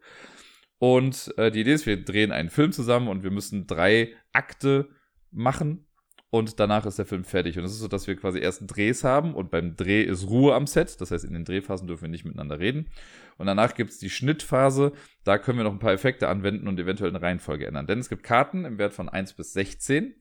Die werden alle gemischt. Und im ersten Akt ist es so, dass wir sechs Karten davon nehmen, aber verdeckt. Und die legen wir einfach in eine Reihe. Das ist quasi unsere Storyline. Äh, und dann bekommen wir jeweils drei Karten auf die Hand. Eine Person ist Regie und das andere ist die Regieassistenz. Und äh, die Regie fängt dann immer an und das wechselt quasi dann von Runde zu Runde. Wenn wir jetzt äh, dann anfangen, gucken wir uns unsere Handkarten an. Ich habe halt jetzt dann drei Karten, die irgendwelche Werte von 1 bis 16 irgendwie drauf haben. Und mein Gegenüber hat das gleiche dann auch. Unsere Aufgabe ist es einfach nur, diese Karten jetzt so auszuspielen, dass sie nachher in aufsteigender Reihenfolge in unserer Storyline sind. Soweit, so einfach. Wir dürfen halt nicht miteinander reden. Und das wäre jetzt wahrscheinlich also generell schon schwierig, wenn ich jetzt einfach kann. Ich habe die 1, wäre jetzt relativ klar, gut, dann lege ich die auf den ersten Slot. Bei der 16, die kann ich auf den letzten Slot legen. Aber man kann so ein bisschen antizipieren vielleicht, ne, und ein bisschen logisch denken, so, okay, wenn ich jetzt die, die 15 sollte ich jetzt nicht auf den ersten Platz legen, weil danach ist nicht mehr so viel Zeit. Das kann man so ein bisschen abschätzen. Aber wir wissen es halt nicht ganz genau. Und die Spanne ist ja auch relativ groß, gerade auch im ersten Akt schon. Und äh, dann legt man halt eine Karte nach und nach hin, darf nicht drüber sprechen. Jetzt gibt's aber, also alle Karten haben Effekte. Ich könnte jetzt gar nicht alle genau aufzählen, aber es gibt zum Beispiel sowas wie die 1, die Karte mit der 1 darf nur hingelegt werden, wenn der Platz rechts davon schon belegt ist. Oder die 2 muss mit einer Karte mit einer höheren Nummer getauscht werden nachher. Und ich weiß gar nicht mehr, was bei der 16 irgendwie genau, sobald die 16 gelegt wird, dürfen keine Filmeffekte mehr ausgeführt werden. Und diese Effekte sind halt schon wichtig. Es gibt auch Karten, ich glaube, die 4 war, mit der 4 darfst du eine Karte tauschen, die direkt rechts von ihr liegt. Bei der 11 darfst du eine Karte tauschen, die direkt links von ihr liegt. Äh, aber dann halt später im Schnitt erst. Und so legt man seine Karten hin und versucht das bestmöglich zu machen. Und nach dem Dreh, wenn alle Karten liegen, dann darf man auch wieder miteinander sprechen. Denn beim Schnitt wollen alle mitreden. Ich finde es ganz nett, so ein netter Flavortext, der irgendwie mit drin steht. Und dann äh, gibt es halt Karten, die einen Schnitteffekt haben. Und die kann man dann ausführen. Man geht da, oder man muss sie dann ausführen, von der niedrigsten Zahl bis zur höchsten Zahl geht man diese Schnitteffekte durch, die man dann hat. Also man macht auch erst den Effekt der 2, dann den der 4, dann der 7, dann der 11 und so weiter. Also ich kann nicht erst sagen, ich mache erst den von der 11 und dann den von der 2. Und das muss man alles irgendwie mit dem Kopf haben. Und wenn man das dann geschafft hat, im besten Fall, dann macht man einfach den nächsten Akt weiter. Es kann aber auch sein, dass man einen Fehler gemacht hat vielleicht. Dann kann ja sein, dass ich irgendwie, dass ich ganz einfach wäre 1, 2, 3, 4, 5, 6, dann hätten wir es geschafft, aber vielleicht habe ich ja 1, 2, 4, 3, 5, 6. Dann habe ich einen kleinen Fehler gemacht. Dafür gibt es Nachdrehs. Das sind zwei Karten quasi extra Leben, die man hat. Äh, man darf, wenn man mit einem Akt durch ist, man sieht, ah, okay, an einer Stelle oder vielleicht auch an zwei Stellen haben wir einen kleinen Fehler gemacht und das würde unsere Reihe zerstören, dann kann man da einen Nach äh, Nachdreh drauflegen. Und dieser Nachdreh hat keine Zahl, der deckt die alte Zahl ab, das heißt, dann passt das alles wieder. Man hat aber für, dieses, äh, für das gesamte Spiel nur zwei dieser Nachdrehs. Das heißt, man möchte die sich im besten Fall für die letzte, also letzte, für den letzten Akt aufheben oder gar nicht benutzen. Wenn man dann einen Akt geschafft hat, dann äh, nimmt man wieder alle Karten, diese 16-10-Karten, mischt die wieder. Im zweiten Akt haben wir dann sieben Karten ausliegen müssen und verteilen dann einmal vier und einmal drei Karten. Und im dritten Akt haben wir acht Karten auslegen und haben dann jeweils vier Karten auf der Hand. Da sind wirklich alle Karten mit im Spiel. Und wenn man das dreimal geschafft hat, also wenn man diese Achterrunde, sage ich mal, hinter sich gebracht hat und ähm, keinen Fehler drin hatte oder beziehungsweise noch genug Nachdrehs hatte, um Fehler auszubügeln, dann hat man das Spiel gewonnen. Man kann es auch auf einem schwierigen Modus spielen und einfach von vornherein mit nur einem oder gar keinem Nachdreh spielen. Wir haben jetzt halt immer mit zwei Nachdrehs gespielt. Beim zweiten Mal, als wir es dann gewonnen hatten, haben wir insgesamt nur einen Nachdreh gebraucht. Also haben wir es quasi auf der mittleren Stufe gemacht. Und warum das Ganze so ein bisschen antiklimaktisch für uns zu Ende gegangen ist, also wie gesagt, beim ersten Mal haben wir es ja verkackt. Beim zweiten Mal waren wir dann in der letzten Partie und das lief schon fast so glatt, dass wir, also wir haben dann schon gesehen, okay, wir müssen die beiden Karten nachher nur noch tauschen und der Rest steht schon da. Und dadurch hatten wir dann gewonnen. Also es war dann so, da gab es kein großes Spannungslevel irgendwie. Und ich glaube, das ist bei dem Spiel, so gern ich das auch hab und ich finde es wirklich nett und ich möchte auch noch ein paar Mal spielen. Es ist ein bisschen spannungsarm. Natürlich ist das spannend, das hat mich so ein bisschen erinnert auch an, ist nicht zwingend The Mind, aber an dieses, äh, wie heißt das, Robo, Robot Chaos, Robo Chaos, wo wir auch Karten irgendwie verdeckt erstmal hinlegen und dann so nach und nach hofft, dass, dass die anderen das Richtige gelegt haben. Hier hat man so ein direkteres Feedback, weil ich sehe, dass du die 5 irgendwo hinspielst und dann kann ich anhand meiner Karten schon sehen, ach scheiße, so ich komme mit meinen Karten gar nicht mehr davor oder danach oder wie auch immer. Aber dadurch, dass man es auch sofort sieht, kann man ja auch irgendwie direkt reagieren. Das ist nicht so, dass so nach und nach aufgedeckt wird und man sich dann denkt, oh Gott, was ist das denn für ein Käse? Sondern, ja, es ist, ich kann es, ist schwierig zu beschreiben, aber ich fand es alles in allem spannungsarm. Nicht langweilig, aber spannungsarm. Es hat nicht so einen, so einen hohen Bogen, weil auch wenn man dann die acht geschafft hat, natürlich fühlt es sich gut an, wenn man dann dieses, den dritten Akt auch hinter sich gebracht hat. Aber das ist jetzt nicht so super krass belohnend irgendwie, sondern es ist so ein, ja, okay, wir haben es halt geschafft. So als würde man Sudoku gelöst haben zum Beispiel. Und deswegen kann ich auch verstehen, dass das vielleicht nicht für, für alle Menschen irgendwie was ist. Man muss ohnehin auf diese Art von Spiel stehen, ist halt kooperativ, äh, limitierte Kommunikation und all so Sachen. Für mich läuft es ganz gut. Ich finde den Grafikstil ganz nett. Ist halt wie so ein Storyboard gemacht. Ähm, wenn man möchte, kann man sich die ganze Story auch durchlesen. Immer oben auf den Karten ist so ein großer Block drauf mit einer Szenenbeschreibung. Äh, da hat man quasi so einen kleinen Kurzfilm, den man sich dann durchlesen kann im Prinzip. Alles in allem aber wirklich nett. Wenn ich jetzt äh, die Wahl hätte zwischen Wild Tales und Clubhound Action, würde ich aber sehr wahrscheinlich Wild Tales erstmal spielen wollen. Auf der Messe hat sich Sarai die Erweiterung für Arche Nova gekauft. Wasserwelten heißt die. Und die konnten wir jetzt direkt zweimal ausprobieren. Wir haben äh, am Samstag, glaube ich, direkt das erste Spiel morgens war Arche Nova und dann gegen Abend haben wir nochmal Arche Nova gespielt. Ähm, jedes Mal mit der Erweiterung. Und deswegen äh, schon, haben wir schon so einen kleinen Einblick bekommen in ja, die ganzen neuen Funktionen, die ganzen neuen Sachen, die diese Erweiterung mit sich bringt. Ich kann schon mal direkt vorweg schicken. Ich finde die Erweiterung richtig gut. Ich finde, der Archinova schon ist ein echt cooles Spiel. Wir spielen es auch quasi rauf und runter online. Wir haben gerade drei Partien gleichzeitig laufen irgendwie. Äh, in verschiedensten Konstellationen. Und deswegen war ich sehr gespannt. Ich hatte im Vorfeld schon ein bisschen was dazu gelesen und fand das ganz nett, wie es sich so angehört hat, war aber ganz, also nicht sicher, ob man es wirklich braucht und so. Jetzt, wo ich es gespielt habe, würde ich sagen, ich würde, also ich habe es ja selber nicht hier, aber hätte ich Arche Nova hier und ich hätte die Erweiterung hier, ich würde das Spiel dann auch gar nicht mehr ohne die Erweiterung spielen, weil ich es einfach nochmal besser finde damit. Ähm, ich werde jetzt auch gar nicht mehr auf Archinova an sich eingehen, quasi, sondern nur die Neuigkeiten, die noch mit drin sind, so gut sie mir jetzt noch gerade einfallen. Es kann natürlich sein, dass ich jetzt ein paar Sachen irgendwie verschwitze oder vergesse. aber so ein paar Sachen sind dabei. Es gibt zum einen, muss man zu Beginn, wenn man die, ähm, die Erweiterung bekommt, muss man erstmal ein paar Karten austauschen, denn die haben von, ich weiß, ich sag jetzt mal 20 Karten in etwa, haben die neue Versionen gedruckt, die entweder ein bisschen angepasst wurden. Es gibt zum Beispiel Endwertungskarten, wo die Werte ein bisschen angepasst wurden. Es gibt zum Beispiel die, was ich, die Sponsorenkarte, äh, der Sponsoren Zoo, so war das. Wenn man den hatte, hat man die vier Artenschutzpunkte für zehn Sponsorenkarte bekommen. Das kriegt man jetzt für acht oder für neun, also ein bisschen niedriger gehalten. Äh, da muss man also quasi erstmal durchgehen. Glücklicherweise sind die Karten auch alle nummeriert, das heißt, man kann nach den Zahlen suchen. Wenn man jetzt allerdings schon sein Deck komplett gemischt hatte, ist es ein bisschen länger. Also wir haben erstmal ein bisschen gebraucht, um die Karten wirklich auch zu finden, ging dann aber irgendwann ganz gut. Wenn die dann aussortiert sind, dann kommen auch noch alle, im Prinzip kann man alle Aktionskarten, die man hat, die können auch alle raus, denn es gibt ein komplett neues Set. Die haben so ein bisschen an der Ikonografie gearbeitet und dann sieht das alles ein bisschen einheitlicher aus. Das ist schon mal ganz gut gemacht. Es gibt zudem äh, oh Gott, wofür fange ich jetzt an mit den Sachen? Machen wir erstmal das erste. Es gibt zudem ähm, neue Aktionskarten. Das ist so, jeder bekommt ein Standardset von den üblichen fünf Aktionen. Und es gibt für jede Aktionsart nochmal vier Special-Aktionskarten. Also es gibt nochmal vier extra Sponsorenkarten, vier extra Verbandskarten und so weiter und so fort. Diese extra Karten, 20 an der Zahl, die werden alle gemischt und jeder bekommt drei Karten auf die Hand. Die Karten draften wir dann. Ne, das heißt, man guckt sich drei an, ich suche mir eine aus, gebe die anderen zwei an Sarai weiter, sie hat sich auch eine ausgesucht, dann sucht sie sich daraus nochmal eine aus, ich suche mir aus den zwei eine aus und am Ende kriege ich nochmal eine wieder zurück. Dann habe ich drei Special-Aktionskarten. Aus diesen drei Aktionskarten muss ich mir jetzt zwei aussuchen, die ich im Spiel behalten möchte. Die dritte kommt dann weg. Die Karten, die ich behalten möchte, die lege ich dann quasi mit zu meinen Aktionskarten und nehme die Standardkarten davon raus. Also wenn ich mich jetzt für die Ext oder die Special Bauaktionskarte entschieden habe, muss ich die Standard Bauaktionskarte rausnehmen, so dass ich halt alle fünf Aktionen habe und ähm, Fünf Karten insgesamt, also ne, ihr versteht, was ich meine. Man hat halt fünf Karten und zwei davon sind dann Special. Dann ist es wie gehabt erstmal, dass diese Karten, also dass man die Tierkarte auf die Eins legt und alle anderen werden gemischt und dann einfach äh, auf die Reihen verteilt, also auf diese Plätze da verteilt. Und mit den Special-Karten ist es so, die haben von vornherein schon einen Bonus. Ich hatte zum Beispiel äh, eine Baukarte zum Beispiel, die hat gesagt, wenn, ich kann ganz normal bauen, ich darf aber zwei Geld bezahlen, um während der Bauaktion ein Wasser- oder Felsenfeld zu überbauen. Das bei der Standardkarte schon. Das ist natürlich mega cool schon. Wenn man die Karte aufwertet, wird der Effekt meistens noch ein bisschen besser. In dem Fall war es zum Beispiel so, dass ich dann nach wie vor alles bauen konnte. Ich durfte mehrere Bauwerke bauen, also alles, was man wie gewohnt von der Baukarte her kennt. Jetzt war es aber so, dass der Special-Effekt sagt, wenn ich ein Felsen oder Wasserfeld überbaue, bekomme ich zwei Geld. Also auch schon sehr cool. Oder ich hatte eine Karte, eine Kartenkarte, die dann gesagt hat, dass ich am Ende der Kartenaktion eine Karte auf die Eins setzen kann. Ich glaube, das ist der Tiereffekt ausgefuchst oder so, der heißt ja, glaube ich, auch so.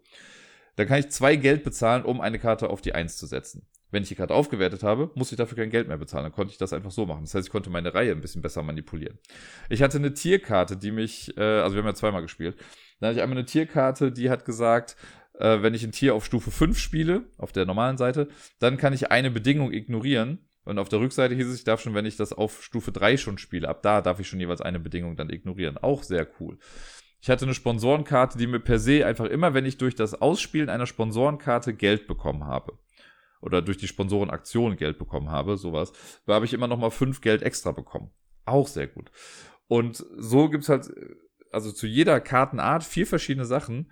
Das ist schon sehr cool. Dadurch wird das Spiel asymmetrisch und ich liebe ja gut funktionierende Asymmetrie in Spielen. Und ich habe das Gefühl, dass sie das hier gut hinbekommen haben. Wie gesagt, es sind zwei Partien. Einmal habe ich gewonnen, einmal hat Sarai gewonnen. Also bisher ist es alles balanced und ausgeglichen, würde ich mal behaupten. Äh, aber diese Aktionskarten alleine machen schon viel Spaß. Alleine dafür hätte ich schon Geld bezahlt wahrscheinlich, wenn ich das Spiel überhaupt hätte. Schon mal eine super Erneuerung. Dann gibt es ein neues Artenschutztableau, auf dem im Prinzip aber nur eine Sache neu äh, dazugekommen ist. Und zwar gibt es eine vierte Uni. Die vierte Uni, das ist eine Tieruni, könnte man sagen. Und äh, die funktioniert ein bisschen anders. Also man kann die sich, wenn man äh, den Verband spielt, kann man auf Stufe 4 sich so eine Uni nehmen, wie immer. Man sucht sich dann eine aus. Diese vierte Extra-Uni, die ist als kleines Plättchen so ein bisschen ausgegraut mit auf dem Tableau. Wenn man sich diese Uni nimmt, nimmt man zwar das Plättchen, legt es dann einfach neben sein Board und sucht sich aus einem Stapel von Tierunis dann eine aus. Da gibt es halt eine Raubtier-Uni, eine, ich glaube Raubtier, eine Meerestier-Uni jetzt für die Erweiterung, Vogel-Uni und so weiter und so fort. Und da ist die Idee, die geben einem zum einen ein Forschungssymbol und äh, ein Tiersymbol, was ja auch immer mal wieder gut sein kann. Zudem darf man einmal dieses Tier finden. Das heißt, man geht dann den äh, Nachziehstapel einfach durch, deckt nach und nach Karten auf, bis man eine Karte dieser Art gefunden hat. Die darf man dann auf die Hand nehmen. Die anderen Karten kommen in der gleichen Reihenfolge aber dann unter das Deck drunter. Und das ist schon einfach sehr cool, weil das natürlich dazu führt, dass man bestimmte Tiersachen, wenn ich jetzt ewig lange auf einen Vogel warte oder so, kann ich das durch so eine Tieruni natürlich ein bisschen mitigieren und komme da vielleicht schneller, nicht vielleicht, dann komme ich sehr wahrscheinlich schneller dann dran. Und äh, Sarai hat das ein oder zweimal gemacht und als sie das mit dem Vogel, glaube ich, sogar gemacht hat, hat sie halt echt, glaube ich, gefühlt 20 Karten erstmal aufgedeckt, bis irgendwann der Vogel kam. Also war es gut, dass sie nicht auf natürlichem Wege auf diesen Vogel gehofft hat, sondern das Ganze ein bisschen beschleunigt hat. Das ist die extra Uni, die es gibt. Dann gibt es neue Bonusplättchen, die werden einfach mit den anderen vermischt. Was jetzt aber auch neu ist, es wird immer ein Bonusplättchen ganz ans Ende der Leiste gesetzt, äh, der Rufleiste gesetzt. So.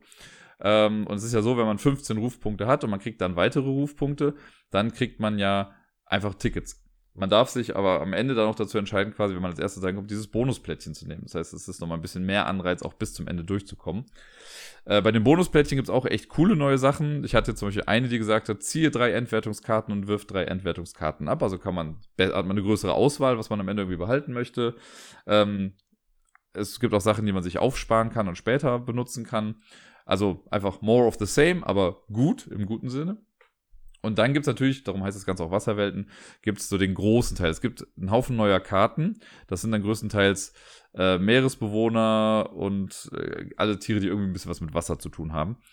Die werden natürlich mit den normalen Karten erstmal reingemischt. Das dauert schon mal ein kleines bisschen, bis man das irgendwie gut verteilt hat, alles.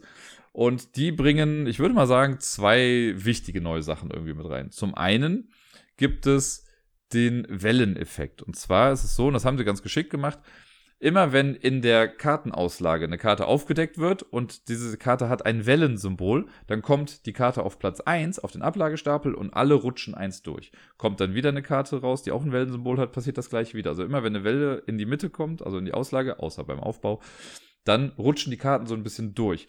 Das ist, haben sie gemacht, damit halt, ja, das Deck nicht so diluted ist quasi, nicht so verwässert ist, haha. ähm, und mehr Karten halt irgendwie zu sehen sind im Spiel. Das funktioniert richtig gut, es hat mir richtig gut gefallen. Also es ist eine coole, coole, einfache Idee irgendwie. Und zudem haben viele Karten, die dann irgendwie ins Meer kommen, haben einen Riff-Effekt. Ich weiß gar nicht, wie viele es sind, also so viele haben wir jetzt gar nicht gesehen, aber ein Riff-Effekt, das ist dann auf der rechten Seite der Karte zu sehen. Und dann gibt es sowas zum Beispiel wie Riff-Effekt, krieg einen Artenschutzpunkt. Was ja schon mal ganz geil ist. Das heißt, wenn du die Karte spielst, kriegst du diesen Riff-Effekt. Wenn ich jetzt später im Spiel nochmal eine Karte mit Riff-Effekt spiele, triggert das diesen Riff-Effekt und alle anderen Riff-Effekte, die ich vorher schon gespielt habe.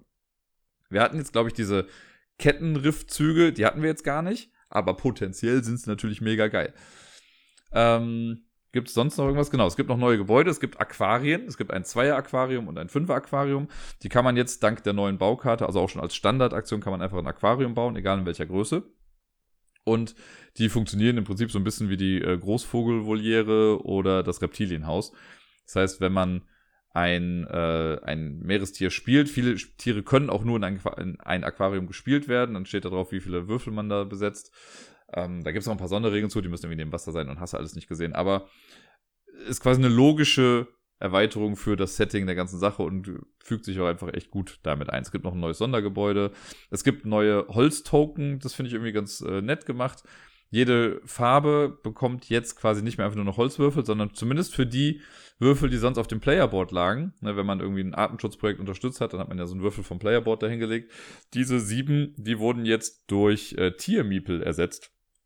Da muss man natürlich dann gucken. Es ist nicht mehr nur noch die Frage, welche Farbe möchte ich spielen, sondern auch, welches Tier möchte ich haben. Ich habe jetzt zweimal mit Blau gespielt, das war dann jeweils äh, die Fische. Sarai hatte Gelb, das waren die Affen. Mit Rot hat man irgendwie so eine Raubkatze und mit Schwarz hast du Pinguine, die mit am coolsten aussehen, muss man sagen. Die haben wir dann immer als neutrale Steine im Zwei-Personen-Spiel benutzt. Und das muss ich noch mal ganz kurz in mich gehen und überlegen, ob ich noch irgendwas Fundamentales jetzt aus der Erweiterung vergessen habe. Aber ich glaube fast nicht. Es gibt natürlich durch die ganzen neuen Tiere gibt es auch neue Effekte, die irgendwie mit reingekommen sind. Es gibt neue Artenschutzprojekte, es gibt neue Endwertungskarten. Much needed, muss man sagen. Also das fand ich sehr gut. Ich habe in der zweiten Partie habe ich auch mit einer neuen Endwertungskarte gespielt. Ich habe sie herrlich in den Sand gesetzt, aber ist auf jeden Fall mal cool, da jetzt auch noch ein bisschen mehr Vari äh, Variabilität zu sehen. Da wir das halt so oft online spielen, hängen einem bestimmte Karten auch schon zum Hals raus irgendwie. Und das bringt gerade echt einen coolen frischen Wind nochmal mit rein. Also ich hoffe sehr, dass wir das demnächst nochmal spielen können. Das macht unfassbar viel Spaß. Äh, und ich habe auch nochmal gemerkt, wir haben die zweite Partie ja, wir haben schon gesagt, okay, wir versuchen es ein bisschen flotter hinzubekommen, weil wir noch ein bisschen was danach spielen wollten. Aber wir waren insgesamt, ich glaube, in anderthalb Stunden durch. Und als wir es das erste Mal gespielt haben, waren es halt vielleicht zwei Stunden oder so. Da war aber auch das erste Mal, dass wir es dann nach, äh, ich glaube, seit März oder so wieder mal auf dem Tisch hatten. Online wird halt auch so viel abgenommen, ne? Wie bei der Pause, was dann alles automatisch passiert, das muss man ja alles händisch machen. Das kostet ja auch alles ein bisschen Zeit. Aber ja, wie ich eingangs schon gesagt habe, also diese Erweiterung ist wirklich gut das macht echt Spaß, damit zu spielen. Ich würde es gar nicht mehr rauslassen. Wenn man jetzt äh, jemand Neues das Spiel irgendwie erklärt, klar hat man dann so ein paar Sachen mehr, die man dann irgendwie erzählen muss. Aber ich finde, das habe ich gestern auch zu Sarai gesagt, ich glaube, wenn es eine Person gibt, der ich dann von vornherein schon zutraue, dass sie Arche Nova lernt, dann traue ich der Person auch zu, noch diese drei extra Sachen irgendwie auf dem Schirm zu haben. Und ähm, ja, also echt cool. Daumen nach oben, eine 1A-Erweiterung, die ich äh, nicht mehr aus dem Spiel rausnehmen wollen würde. Nach Archinova haben wir dann erstmal gepuzzelt. Vor einiger Zeit schon hat Sarai nämlich so ein Wendepuzzle mitgebracht. Das ist von Escape Adventures, heißt aber Wendepuzzle gestrandet. Und das haben wir dann zusammen gemacht. Das hat gar nicht so viele Teile, 200 Schlag mich tot Teile. Und das Ganze kommt in einer kreisrunden Form daher mit zwei Puzzlewändern, denn es ist ja ein Wendepuzzle. Und das Ganze ist halt so gedacht, man puzzelt erstmal eine Seite fertig, direkt schon auf so einem Puzzlewänder. Und danach, wenn man das fertig gemacht hat, dann liest man quasi so eine Geschichte und muss immer wieder Rätsel lösen. Ich glaube, es waren neun oder zehn Rätsel insgesamt. Und dafür ist es halt wichtig, dass man das Puzzle dann auch mal auf die andere Seite dreht. Und es ist quasi im Prinzip hat man dann zwei Pappscheiben. Auf einer haben wir das Puzzle ja schon gemacht. Wenn man das drehen will, legt man die andere Scheibe drauf und nimmt dann beides zusammen und dreht es quasi einmal um 180 Grad und äh, legt es dann wieder ab und hat das Puzzle dann auf die andere Seite gedreht. Und äh, so liest man sich dann durch die Geschichte und löst die Rätsel. Das äh, ist mit einem, ja, eigentlich sehr cleveren äh, Mechanismus irgendwie gemacht, wie man die Lösung überprüfen kann. Das fand ich ganz cool irgendwie, auch wenn ich mich stellenweise ein bisschen dämlich damit angestellt habe. Äh, und zwar gibt es fünf, nee, ich glaube zehn Lösungspuzzleteile. Vielleicht waren es auch nur acht, ich bin mir gar nicht ganz sicher. Ich glaube, es waren zehn. Ähm, die muss man extra ausstanzen. Und man kriegt dann gesagt bei einem Rätsel, so, ihr macht jetzt das grüne Rätsel zum Beispiel. Und dann kriegt man, glaube ich, auch gesagt, wie viele Kombination oder wie viele äh, Stellen man braucht. Das kann entweder Zahlen oder Buchstaben sein. Und angenommen, die Kombination ist jetzt 1, 2 und 3, dann gucke ich auf den Puzzleteilen, wo steht eine 1, wo steht eine 2, wo steht eine 3. Und die muss ich dann auch in der Reihenfolge aneinander puzzeln. Und zwar so, dass dann im besten Fall die grüne Linie, weil wir machen ja das grüne Rätsel, durchgehend vom ersten bis zum letzten Puzzleteil durchläuft und dass die roten, äh, nicht die roten, die schwarzen kleinen Dreiecke irgendwie nach oben zeigen. Das klingt jetzt sehr verwirrend, aber wenn man es dann einmal vor sich liegen hat, dann geht's eigentlich. Dann äh, kriegt man das ganz gut raus. Wie gesagt, ich habe mich ein paar Mal sehr dämlich angestellt dabei. Aber alles in allem eine ganz nette Methode, um das so ein bisschen, um das zu schaffen. Also um das zu überprüfen. Habe ich so zumindest noch nicht gesehen. Die Rätsel an sich waren okay, stellenweise recht simpel. Wir haben bei zwei, drei Rätseln vielleicht auch ein kleines bisschen länger überlegt. Bei zwei Rätseln vielleicht. Einmal haben wir es einfach wieder dumm angestellt, weil wir nicht genau geguckt hatten. Äh, und manche Sachen sind auch Suchaufgaben. Also es wird im Spiel auch eine kleine Lupe mitgeliefert. Manchmal muss man auch schon echt genau irgendwie gucken. Ähm, nach bestimmten Sachen. Ich fand eine Sache nicht ganz so geglückt. Das fand ich generell schon bei irgendwas anderem auch mal blöd. Und zwar, äh, das ist auch nur einmal vorgekommen. Aber es gab bei einem Rätsel einen, also einen sehr kleinen Teil einer, einer Kombination.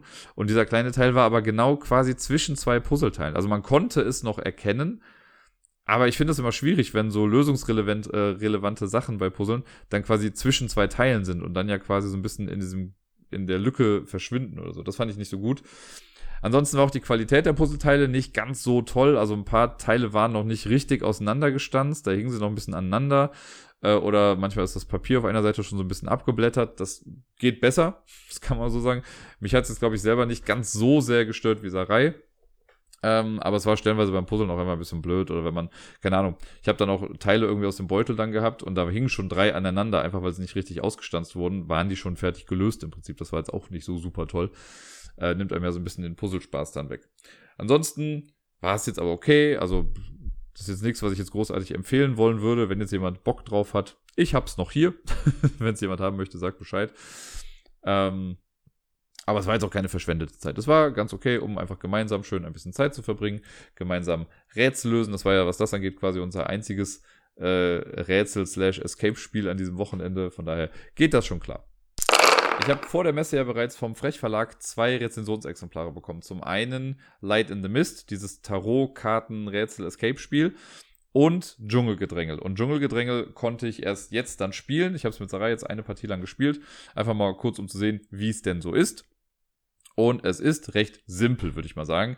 Wir haben in dem Spiel, äh, also man kann es mit bis zu vier Leuten spielen, man hat vor sich ausliegen vier Tierstatuen äh, in vier verschiedenen Farben. Und also jeder hat die vor sich ausliegen. Das heißt, du hast den Elefant, ich habe den Elefant, du hast den Tiger, ich habe den Tiger und so weiter und so fort. Und dann kriegt man fünf Karten auf die Hand. Karten werden das alle gemischt am Anfang. Und wenn man dann dran ist, dann hat man zwei Optionen. Man kann entweder äh, Tierkarten ausspielen oder eine Aktionskarte spielen. Bei den Tierkarten ist es so, ich kann mir, äh, also ich kann mich für eine Tierart entscheiden und darf so viele Karten davon ausspielen, wie ich möchte. Die Karten haben die Zahlenwerte 1, 2, 3 oder 5. 5 gibt es bei jeder Tierart immer nur zweimal. Bei den anderen weiß ich jetzt nicht ganz genau, wie oft die Werte da vorkommen. Die Vierer gibt es auf jeden Fall nicht, soweit ich weiß. Und wenn ich jetzt dran bin, kann ich jetzt, kann, ich habe eine 1 und eine 2 von den Affen irgendwie auf der Hand, kann ich sagen, gut, ich spiele die zwei Karten und lege die auf meine Affenstatue drauf. Und dann ziehe ich zwei Karten nach, also auf fünf Karten wieder und die nächste Person ist dran. Ich kann auch nur eine Karte spielen, ich kann auch vier Karten spielen, so viel wie ich will. Ziel ist es im Prinzip, ich möchte auf jeder Statue genau neun dieser Tierart haben. Wenn ich das geschafft habe, wenn da genau neun drauf sind, dann drehe ich quasi die Statuenkarte um legt das auf die Karten drauf und dann ist die safe für mich, dann kann damit nichts mehr passieren. Sobald eine Person es schafft, drei Statuen bei sich fertig zu haben, ist das Spiel vorbei, dann wird die Runde noch zu Ende gespielt. Eventuell kann dadurch ja noch eine Statue irgendwie mehr äh, weg sein. Aber das ist im Prinzip das Spiel. Was das Ganze jetzt ein bisschen kritisch macht, ist, wir dürfen auch bei den anderen Personen Karten anspielen. Das heißt, wenn ich sehe, boah, du bist bei den Papageien schon bei sieben, dir fehlt nur noch eine zwei oder so und ich habe vielleicht eine fünf auf der Hand, dann kann ich sie einfach versauen, indem ich auf deinen Stapel äh, die fünf Papageien spiele. Und schon landen alle auf dem Ablagestapel. Dann verlierst du alle äh, Papageien, die dann da irgendwie waren. Du musst nochmal von vorne anfangen. Ist natürlich ein bisschen gemein, viel Take That irgendwie dabei, aber noch irgendwie im Rahmen. Und man darf die neun auch nicht in einem Rutsch erzielen. Also ich kann es nicht sagen, hier bei den Elefanten, ich spiele jetzt neun Elefanten und hab's geschafft, sondern man muss vorher quasi eine Pause machen.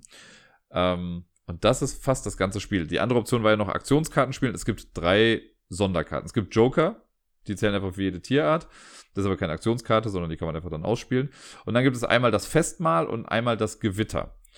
Beim Gewitter ist es so, wenn man das ausspielt, dann verschreckt man Tiere. Äh, dann darf man von einer ähm, gegnerischen Tierart irgendwie, glaube ich, eine Tierkarte einfach rausnehmen. Es muss nicht die oberste sein, sondern irgendeine. Und dann sinkt der Wert natürlich.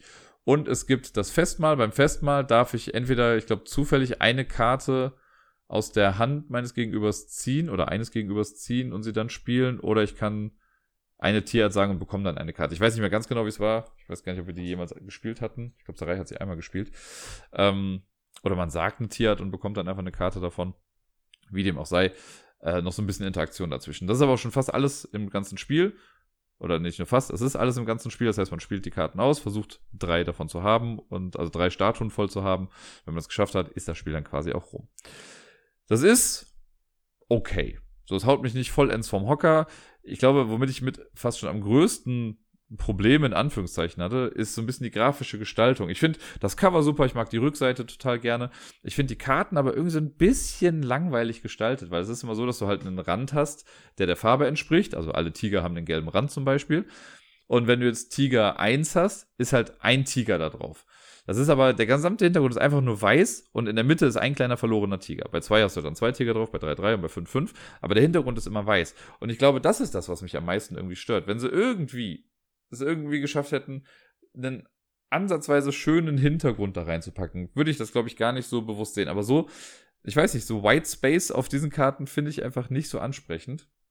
Sarai fand das nicht so kritisch und meinte auch, ist auch ein gutes Argument, wenn man das, das, zum Beispiel mit Kindern spielt, dann können die halt schneller erkennen, wie viele das irgendwie ist. Ich meine, die Zahlen stehen da, aber so haben sie es auch nochmal visualisiert äh, mit der Anzahl der Tiere dann da drauf. Das äh, mag mit Sicherheit stimmen. Ich selbst für mich persönlich finde es einfach nur nicht so schön. Und das Spiel, ja, ist halt ein schnelles Spiel, was man eben mal spielen kann. Also, das wäre was, was ich vielleicht einfach mit in die Schule gebe äh, das kann man ja mal locker erklären und dann auch schnell runterspielen. Da ist es, glaube ich, dann ganz gut aufgehoben. Ob ich das jetzt hier mit Erwachsenen großartig noch spielen müsste, weiß ich jetzt nicht so ganz genau. In der Episode direkt nach der Messe habe ich ja noch so eine Top 10 Liste gemacht mit den Spielen, die ich auf der Messe am besten fand. Und auf Platz 2 hatte ich Infiltrators. Und das habe ich jetzt auch nochmal mit Sarai spielen können. Wir haben eine Mission davon gespielt. Das ist ja dieses Deduktionskartenspiel meets The Crew. Es gibt irgendwie 20 Missionen oder so, die man so nach und nach durchspielen kann, die die Regeln immer so ein kleines bisschen anpassen. Wir haben auf der Messe quasi die erste Mission gemacht. Jetzt haben wir mal die zweite Mission gespielt. Haben sie auch gewonnen, sogar quasi besser als die erste Mission. Und äh, ja, das Spiel hat nach wie vor nichts von seinem Reiz verloren. Ich finde es nach wie vor gut.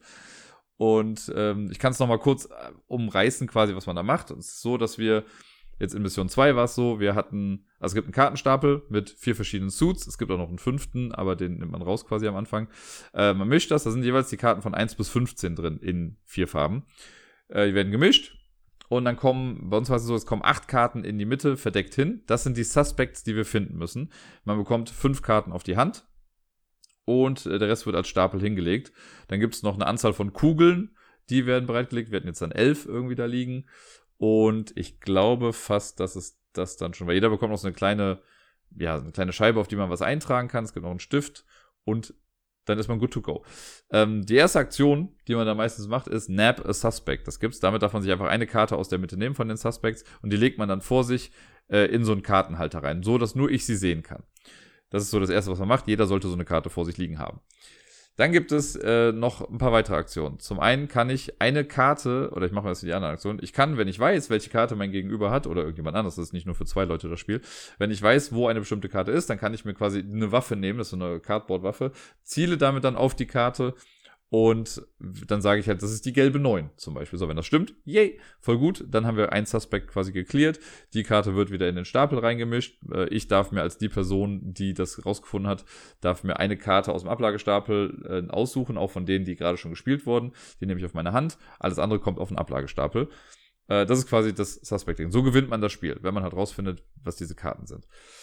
Dann gibt's noch ähm, die Option äh, Bide Your Time das ist einfach, wenn man merkt, okay, ich habe keine guten Karten mehr auf der Hand. Wofür? Da komme ich auch gleich nochmal zu. Dann kann ich, äh, weil also das Nachziehdeck ist quasi unser Timer.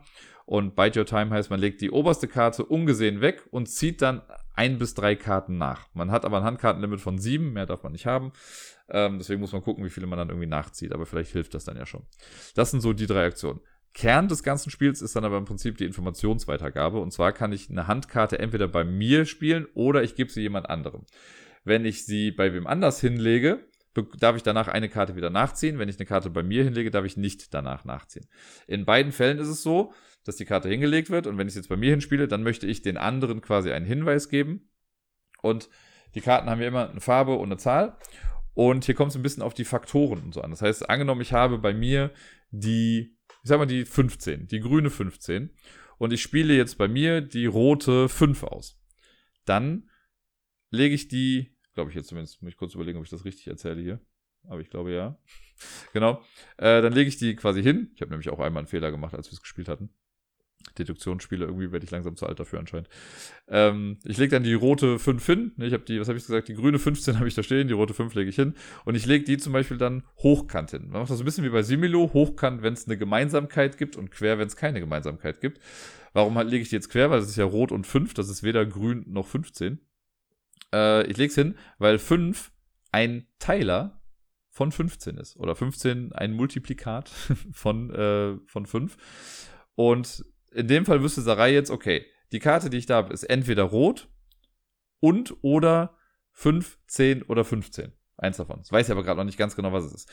Jetzt könnte ich als nächstes, keine Ahnung, spiele ich eine andere rote Karte, zum Beispiel die rote 7, und die lege ich quer hin, und dann weiß sie, okay, es ist nicht rot, und es ist nicht die 7 und die 14 logischerweise, dann weiß sie automatisch, okay, es muss eine 15 oder 15 sein. Jetzt muss ich sie nur noch dazu bringen, dass sie weiß, dass es eine blaue Karte ist und schon kriegt es irgendwie raus. Oder eine grüne in dem Fall, Entschuldigung, ich verwechsel gerade die Farben immer so ein bisschen, aber you get the idea. Auf den Karten steht immer drauf quasi, welche Teiler und Faktoren da irgendwie äh, eine Rolle spielen. Und das ist im Prinzip alles, was man macht. Also man spielt die Karten dann aus, versucht Hinweise zu geben, versucht es einzugrenzen, um dann irgendwann zu sagen, so, das ist die und die Karte.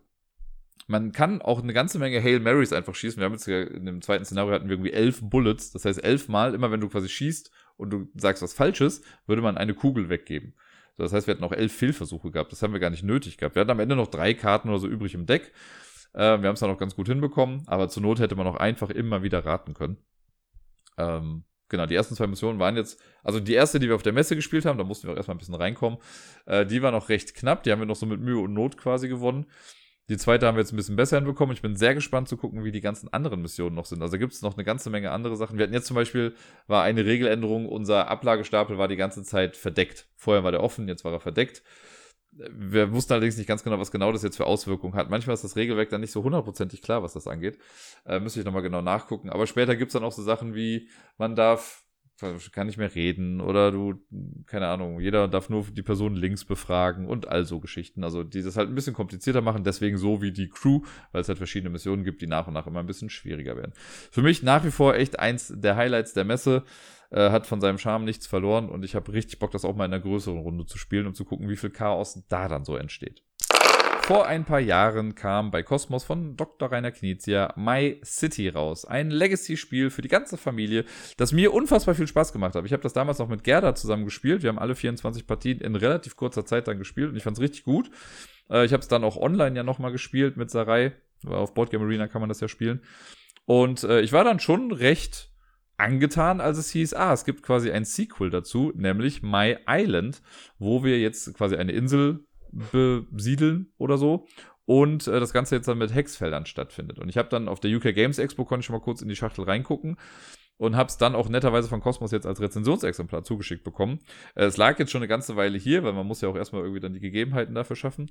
Und wir haben jetzt am Samstag die ersten sechs Partien davon gespielt. Also wir sind noch weit davon entfernt, quasi durch zu sein. Wir haben noch 18 Partien vor uns, aber wir haben die ersten beiden Umschläge haben wir komplett durchgespielt. Ich werde jetzt nicht spoilen großartig, sondern einfach nur das Standardspiel einmal kurz erklären äh, und so ein bisschen meine Eindrücke schildern. Ein richtiges, also ein ganzes Fazit kann ich natürlich erst ganz am Ende irgendwie abgeben, wenn ich weiß, was da noch so alles kommt. Ich möchte jetzt aber halt niemandem irgendwie den Spaß wegnehmen, da großartig Sachen noch zu entdecken oder so. Grundlegend ist das Spiel eins zu eins wie My City. Es ist so, wir haben einen Plan vor uns, wir sehen quasi so eine Halbinsel, die im oberen Teil von so einem Gebirge bedeckt wird.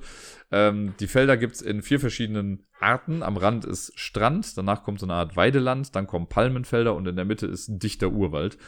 Und es ist zum Beispiel so, im allerersten Spiel darf man nur auf dem Strand bauen und auf den, die direkt danach kommen, diese Weidefelder oder so, wie auch immer das da heißt. Ähm, jeder bekommt seinen eigenen Satz aus Plättchen und hier haben wir halt diese Hexfeldplättchen jetzt. Ist nicht mehr so wie bei My City, dass jedes Gebäude eine Farbe hat, sondern diese Hexfelder, das sind dann mal zwei oder zwei, drei oder vier Hexfelder in verschiedensten Konstellationen. Äh, und jedes einzelne Hexfeld ist dann äh, eine andere Art. Also es gibt Ackerfelder, es gibt so Mauern, äh, Häuser und Pfade. Ich glaube, das sind die vier verschiedenen Arten, die es gibt. Und in verschiedensten Konstellationen stehen die eben auf diesem Plättchen dann drauf. Und es gibt einen Kartenstapel in der Mitte, der wird gemischt und dann ist es wie bei My City so, es wird die oberste Karte aufgedeckt, alle suchen sich das Plättchen dann raus, das jetzt quasi auf der Karte zu sehen ist und das muss man reinpuzzeln. Man muss am Strand anfangen und puzzelt sich dann quasi durch die ganze Sache dann durch. Immer wenn man sagt, man kann eins nicht platzieren, dann oder möchte eins nicht platzieren, dann kann man verzichten, verliert aber einen Siegpunkt, das trägt man direkt auf der Siegpunktleiste ab. Und das war es im Prinzip. Man kann auch irgendwann sagen, ich höre ganz auf, wenn ich das Gefühl habe, so ich kann jetzt nichts mehr anpuzzeln, dann sage ich einfach, ich höre auf, dann kriege ich keine Minuspunkte mehr, darf aber halt auch nichts mehr machen. Und am Ende vergleicht man dann eben seine Punkte. Ich, äh, ich bin mir schon fast gar nicht mehr sicher. Eine Sache werde ich jetzt mal sagen, ich glaube, das ist auch schon ab der ersten Regel, also ab dem ersten Spiel so. Äh, und zwar kriegt man, glaube ich, äh, ab Partie 1 für jedes Haus, das man an den Strand setzt, beim Legen auch einen Punkt. So, das kann man dann beim Legen quasi noch ein bisschen mit beachten. Sonst hat man erstmal keine großartigen Sonderregeln, die kommen dann nach und nach mit rein. Und ja, das funktioniert soweit ganz gut. Es kommen dann halt immer wieder noch ein paar Sachen mit rein, die dann neue Regeln dazu bringen, neue Möglichkeiten, Punkte zu bekommen. Es ist auch nach wie vor so, wie bei MyCity schon, dass die Person, die gewinnt, bekommt dann Fortschritte, die man sind so kleine Kreise, die man dann wirklich äh, ausmalt auf dem eigenen Playerboard. Und ähm, die Person, die es nicht bekommt, kriegt, also wenn man mit mehr Leuten spielt, dann kriegt irgendwie die Person am zweiten Platz auch nochmal einen Fortschritt und die anderen kriegen vielleicht einen Sticker, den sie irgendwie aufkleben auf bestimmte Sachen dann. Soweit wie gehabt. Ihr seht also, das Gameplay an sich ist eins zu eins quasi. Ne? Also Karte aufdecken, alle suchen sich das raus, puzzeln das an. Man muss dann angrenzend puzzeln. Äh, und hier ist noch der, das Zusatzding, dass man mindestens eine Hexfeldart passend dominomäßig aneinanderlegen muss. Also ich muss, wenn ich jetzt irgendwie ein Plättchen habe, auf dem das schon liegt, wo Acker und ein Haus drauf ist und ich ziehe, muss jetzt eins legen, wo äh, Mauer und Haus drauf ist, dann muss das Haus auf jeden Fall angrenzend irgendwie gebaut werden. Ja, das ist das ganze Spiel eigentlich. Und ich muss sagen, die ersten sechs Partien, also es hat mir schon Spaß gemacht. Allerdings muss ich sagen, dass ich. Also es ist ein bisschen kniffliger einfach, weil durch die Hexfelder äh, ist es ein bisschen schwieriger, das irgendwie zu sehen, wie man das machen kann. Und auch vorausplanen ist nicht ganz so easy. Ich muss sagen, dass mich das Ganze grafisch nicht so sehr abholt. Also My City war jetzt auch nicht das grafischste Highlight und so, aber ich fand es irgendwie trotzdem ganz nett, diese Gebäude da zu haben und sich dann diese kleine Stadt so zu, zusammenzufriemeln. Und hier haben wir das halt irgendwie nicht, ne? Wir haben diesen, den Plan der Insel, der auch nicht so ganz schön irgendwie aussieht, wie ich finde. Also da hätte man, also irgendwie hätte die Farbgebung vielleicht eine andere sein können, keine Ahnung, man puzzelt ja eh immer wieder voll, von daher ist es auch nicht ganz so wichtig. Aber ich finde, die Plättchen, die sind halt ja fast schon eher langweilig dann gemacht. Klar, um das irgendwie besser lesen zu können wahrscheinlich auch, aber das ist jetzt halt nicht so, dass man dann so eine Top-Down-Ansicht von einem Acker oder von einem Haus hat oder dass die irgendwie alle unterschiedlich sind. Nee, so alle Mauerfelder sind halt blau im Hintergrund und haben alle das gleiche Mauerstück irgendwie drauf. Und alle Äcker sind so ein bisschen gelblich gehalten, dann haben halt so einen Acker dann drauf. Alle Häuser sind so rötlich im Hintergrund und haben ein Haus drauf. Die Pfade sehen alle gleich aus. Das fand ich nicht so schön. Das wirkt dadurch noch mal abstrakter, als es ohnehin ja schon ist. Und das fand ich nicht ganz so toll. Das Puzzeln aber an sich macht einfach nach wie vor auch noch sehr viel Spaß. Ich finde, es ist ein sehr belohnendes Spiel. Und äh, es gibt auf jeden Fall Momente, wo man sich dann auch freut, wenn dann doch noch das Plättchen kommt, was das man doch die ganze Zeit jetzt gewartet hat. Sarai hat auch immer schon sich Plättchen so zurechtgelegt, weil sie wusste, die muss sie auf jeden Fall einbauen und andere kann sie auch darauf verzichten. Ähm, es ist bei uns sehr ausgeglichen ausgegangen. Ich glaube, von den sechs Partien haben wir beide jeweils drei gewonnen. Ähm, und ich bin schon sehr gespannt. Man kann so einen kleinen Ausblick auf die Zukunft ja schon bekommen, wenn man sich die Rückseite anguckt, denn es gibt auch wieder das ewige Spiel, was man quasi dann einfach immer wieder spielen kann, wenn man mit der Kampagne durch ist. Und da habe ich jetzt schon zwei, drei Sachen gesehen, die wir auf der Vorderseite noch gar nicht haben, äh, ohne zu wissen, was damit dann passiert. Ich gehe mal davon aus, weil ich jetzt schon den Titel des nächsten Umschlags auch gelesen habe, dass das damit irgendwie was zu tun haben wird. Aber da bin ich mal sehr gespannt und ich hoffe, dass wir die Kampagne jetzt dann noch irgendwie noch im besten Fall dieses Jahr noch fertig kriegen können. Dann kann ich nämlich auch noch zum Abschluss ein äh, ja, richtiges Fazit hier im Podcast von mir geben. Mit einem Echtzeitspiel haben wir weitergemacht und zwar mit Fit to Print. Das Spiel habe ich schon mal vor puh, 7 bis 22 Wochen äh, mal im Podcast gehabt. Das war so ein Kickstarter-Spiel, das ich damals gebackt habe und ja, äh, habe es dann einmal im Solo-Modus gespielt und im Puzzle-Modus noch, den es auch damit gibt.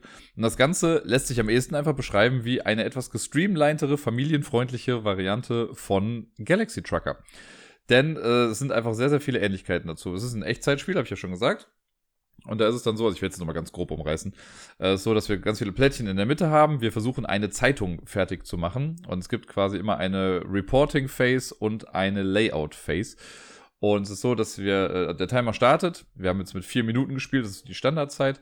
Und in diesen vier Minuten ist es dann so, dass wir die Plättchen in der Mitte, die alle face down da liegen, die, äh, wenn ich jetzt, also wir spielen ja alle äh, gleichzeitig, dann nehme ich mir ein Plättchen, muss das zu mir rüberziehen. Jeder hat so einen kleinen 3D-Schreibtisch vor sich liegen.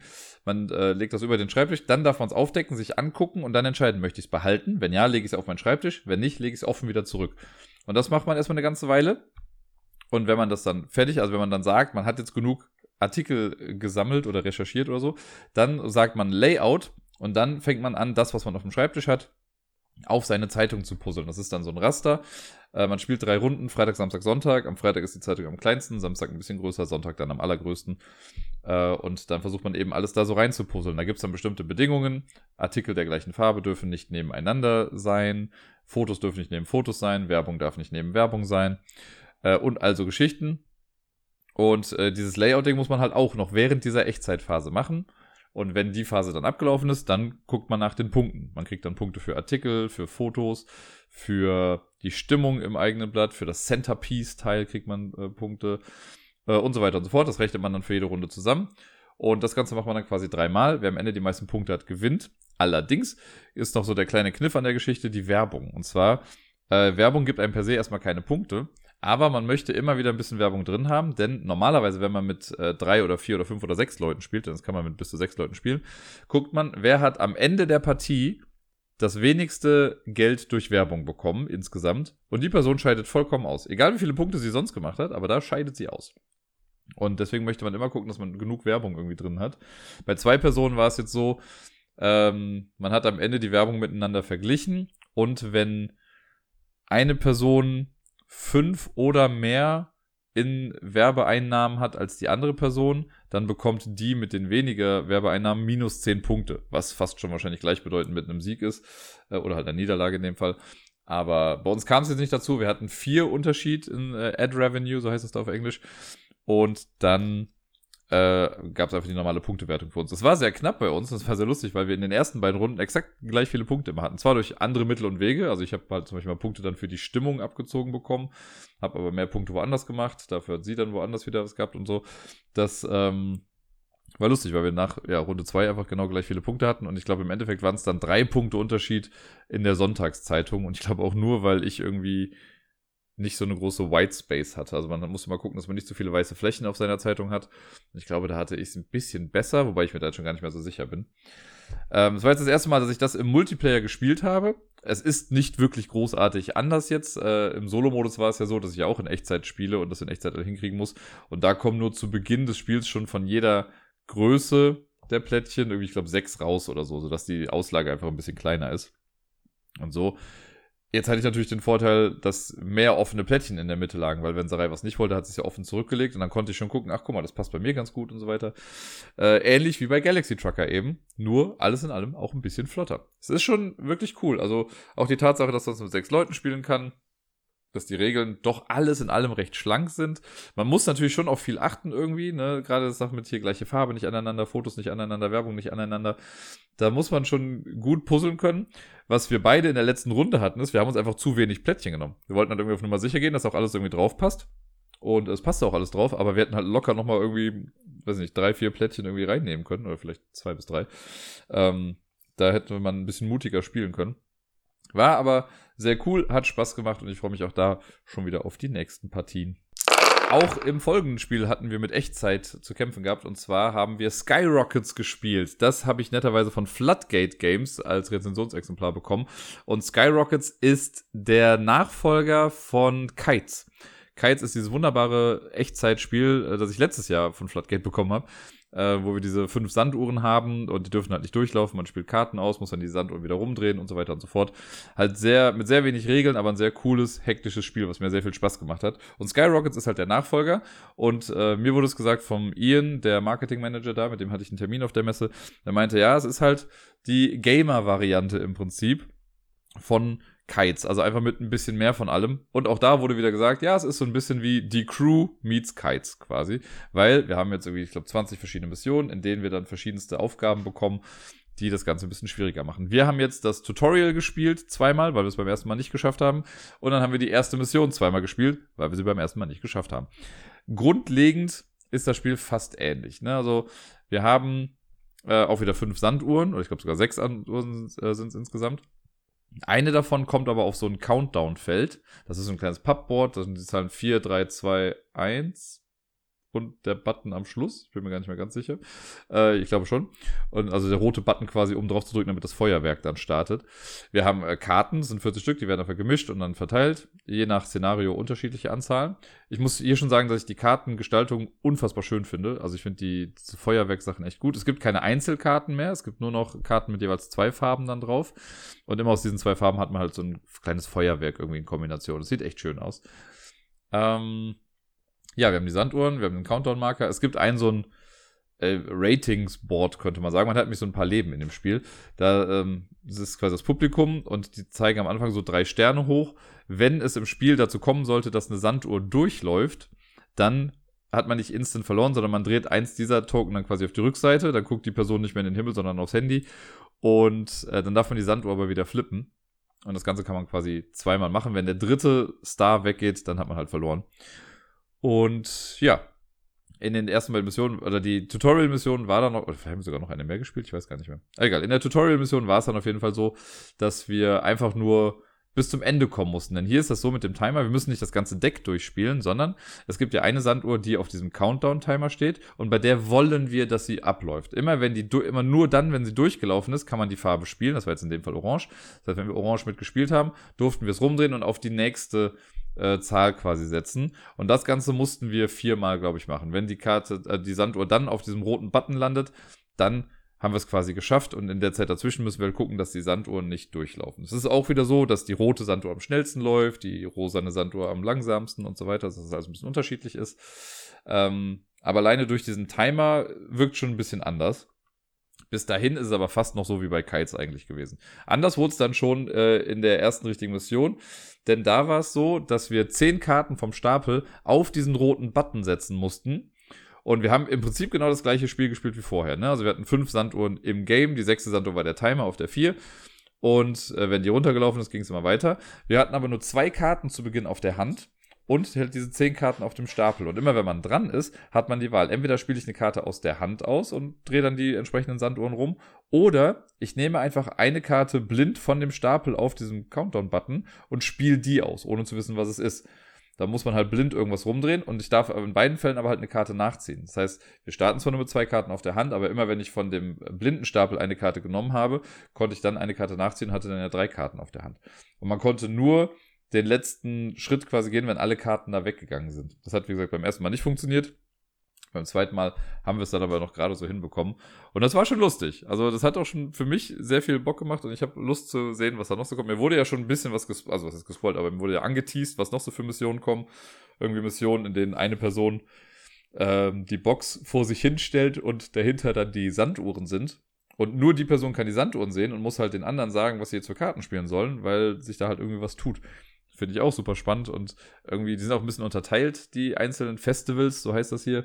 Äh, bei einem stand auch irgendwie Set Collection oder andere Corporation, was weiß ich nicht was. Also da habe ich auch Bock zu sehen, was da noch alles so kommt. Ich finde es vom Grafikstil insgesamt, finde ich es wirklich ansprechender auch als Kites. Ich fand Kites schon, fand ich zweckmäßig. So, ich habe jetzt mit Lenkdrachen nicht allzu viel am Hut, so von daher konnte ich jetzt da nicht allzu viel sagen. Es waren okay gestaltete Karten. Hier bei ähm, Skyrockets finde ich einfach das Design so ein bisschen kräftiger. Ne? Die Hintergründe auf den Karten sind einfach sehr dunkel, weil es ist halt ein Feuerwerk bei Nacht und dann dieses schöne Licht da drauf. Was ich mir vielleicht noch gewünscht hätte, wäre, wenn die Symbole in den Ecken einen kleinen Ticken größer gewesen wären. Man kann sie schon irgendwie erkennen, aber ich finde gerade bei bei Rot und Rosa habe ich so ein paar Mal das Problem gehabt, dass ich es nicht direkt so erkennen konnte. Die haben auch so Piktogramme quasi mit drauf, um die auch für äh, Menschen mit Farbsehschwäche irgendwie einfacher lesbar zu machen. Wenn das ein bisschen größer wäre, könnte man es einfach besser erkennen. Es ist nur eine Kleinigkeit, aber ja, alles in allem war es auf jeden Fall ein guter Start in die ganze Sache und ich habe richtig Bock auch da alle Missionen einmal zu spielen und zu gucken, was da noch so alles auf uns zukommt. Nach der ganzen Echtzeit-Action haben wir da mal was ruhigeres gemacht und zwar haben wir Eridanos gespielt oder Eridanos, Eridanos, ich weiß nicht genau, wie man es ausspricht. Das habe ich von Brain Games bekommen. Ähm, von denen hatte ich ja zwei Spiele auf der Messe mitgegeben bekommen. Zum einen Farm Rescue, dieses Kinderspiel mit Wolf und Bauer und so. Das hatte ich ja, glaube ich, letzte Woche im Podcast. Und Eridanos, Eridanos, was, ich weiß nicht, wie man es nennt, keine Ahnung. Eridanos, nennen wir es mal so. Ähm, da wurde mir kurz was zu gesagt auf der Messe und ich fand, also es hörte sich ganz nett an, es ist auch dieses Jahr neu rausgekommen, ist von einem ukrainischen Designer, wenn ich es richtig im Kopf habe. Und äh, es hieß dann so, es ist ein bisschen wie Schere, Stein, Papier, Advanced. So, okay, kann ich mit leben, Schere, Stein, Papier, habe ich schon zwei, dreimal gespielt, kriege ich vielleicht hin. Ja, und wir haben dann äh, eine Partie gespielt. Äh, Sarai hat sich dankenswerterweise geopfert dafür. Ich wusste von vornherein schon, das wird jetzt nicht ihr Lieblingsspiel. Es wird auch wahrscheinlich nicht mein Lieblingsspiel, aber ich wüsste, das ist ein Spiel, was ich mit Deni zum Beispiel total gut spielen kann. Ich glaube, das äh, ist das richtige Publikum dafür. Und Eridanos, also warum Schere, Stein, Papier, da komme ich jetzt gleich zu. Die Idee ist wie folgt. Wir haben beide ein Deck aus jeweils 13 Karten. Die Karten sind quasi identisch. Du hast eine rote Rückseite, ich habe eine blaue Rückseite oder andersrum. Äh, auf diesen Karten ist auf der Vorderseite dann immer ein Schiff oder sowas drauf. Also entweder ein Schiff, ein U-Boot, ein Drache oder eine Küstenkanone. Fragt mich nicht, es gibt keinen Flavortext, der großartig erklärt, in was für einer abgefuckten Welt wir da eigentlich gerade leben. Ähm, aber ja, sind quasi Illustrationen drauf. Größtenteils wirklich von dem Ding, was wir dann da haben von dem Schiff. Und unten an der Leiste, also am Rand, ist, sind noch ein paar weitere Symbole. Das ist in der Mitte ähm, ist einfach das Symbol dieser Einheit nochmal zu sehen. Es gibt irgendwie Schiff 1, Schiff 2, Schiff 3, Schiff 4, es gibt den Drachen, das U-Boot und so weiter und so fort. Das ist halt als Piktogramm nochmal dargestellt. Und dann ist die Karte aufgeteilt in den linken Bereich. Der linke Bereich heißt quasi zerstört und die rechte Einheit, äh, rechte Seite heißt wird zerstört von. Und äh, das Ganze funktioniert dann so, wir suchen uns von unseren 13 Karten jeweils 8 aus. Also du suchst dir 8 aus, ich suche mir 8 aus. Die ordnen wir in zwei Reihen an, so ein bisschen wie bei Paper Test. Wir haben vier Karten vorne in der Frontreihe und vier Karten dahinter in Reserve. Wenn wir das gemacht haben, dann wird noch eine Karte in der Mitte aufgedeckt äh, von so einem Inselstapel. Wir kämpfen nämlich um mystische Inseln oder mythische Inseln, vielleicht auch beides. Und wer zuerst drei Inseln gewonnen hat, gewinnt das ganze Spiel. Das ist also ein Best of Five im Prinzip. Wenn es dann losgeht, dann äh, wird, glaube ich, am Anfang zufällig bestimmt, wer anfängt. Und wenn man dran ist, hat man vier Möglichkeiten, was man machen kann. Ich fange mal mit der einfachsten an, kapitulieren. Ich kann einfach sagen, nö, das werde ich sowieso nicht mehr gewinnen, wir hören auf. Dann hast du automatisch gewonnen und du bekommst die Insel in der Mitte. Soweit so einfach. Du kannst auch sagen, wahrscheinlich komme ich jetzt gleich gar nicht mehr auf die vierte. Achso, die Inseln haben bestimmte Fähigkeiten. Jede Insel, die man gewinnt, hat eine Sonderfähigkeit. Äh, und wenn ich denn die Insel schon habe, kann ich auch als Aktion sagen, ich benutze jetzt meine Fähigkeit von einer Insel. Die dreht man 390 Grad, weil man jede, äh, in jeder Runde quasi nur jede Insel einmal nur benutzen kann. So, dann gibt es noch die anderen beiden Optionen. Und zwar zum einen gibt es äh, den Kampf. Wenn ich kämpfen möchte, dann suche ich eine meiner Fronteinheiten aus wenn die jetzt gerade verdeckt ist, muss ich sie dann aufdecken. Oder ich kann auch eine nehmen, die schon aufgedeckt ist. Und dann zeige ich auf eine deiner Fronteinheiten und kann die angreifen. Du musst dann diese Karte aufdecken und dann vergleichen wir die. Und daran sehen wir dann, wer gewinnt oder nicht. Und das ist ja ganz einfach. Wenn auf meiner Karte das Symbol deiner Karte im linken Bereich ist, also in dem Zerstört-Bereich, und dann ist sie automatisch auch bei dir auf deiner rechten Seite in dem wird zerstört von Bereich, dann kommt deine Karte raus. Es kann aber auch sein, dass es genau andersrum ist. Vielleicht greife ich dich mit einer Einheit an und deine ist viel stärker, dann zerstört das meine Einheit und kommt dann raus. Wenn beide Einheiten identisch sind, kommen beide raus. Und es gibt Karten, die haben gar nichts miteinander zu tun. Es gibt zum Beispiel irgendwie die Küstenkanonen und sowas. Wenn die Küstenkanone auf das U-Boot trifft, dann passiert halt nichts. Okay, dann bleiben einfach beide liegen. So nimmt man Karten raus. Die letzte Aktion, die man da noch hat, ist quasi die Reserve. Ich darf, wenn quasi in meiner äh, Frontreihe eine Lücke ist, dann ist dahinter ja noch die Reservekarte und ich kann für eine Aktion dann sagen, gut, ich schiebe die nach vorne in die Front. Und das Ganze macht man so lange, bis bei einer Person keine Karten mehr in der Front sind und dann hat die jeweils andere Person halt gewonnen, die noch Karten in der Front hat. Dann gewinnt man die Insel und so weiter und so fort. Und das Ganze macht man halt so lange, bis eine Person drei ähm, Spiele oder drei Runden gewonnen hat. Immer wenn man eine Runde gewinnt, muss man allerdings eine Karte aus der eigenen Frontreihe unter die gerade gewonnene Insel legen. Und das ist natürlich ein bisschen tricky, weil es gibt zum Beispiel den Drachen, der ist super stark, der kann nur durch drei andere Karten irgendwie äh, ausgenockt werden. Und wenn der Drache als letztes noch in deiner Frontreihe ist und du gewinnst, dann musst du den aber leider jetzt halt unter das Ding packen und dann ein bisschen halt los.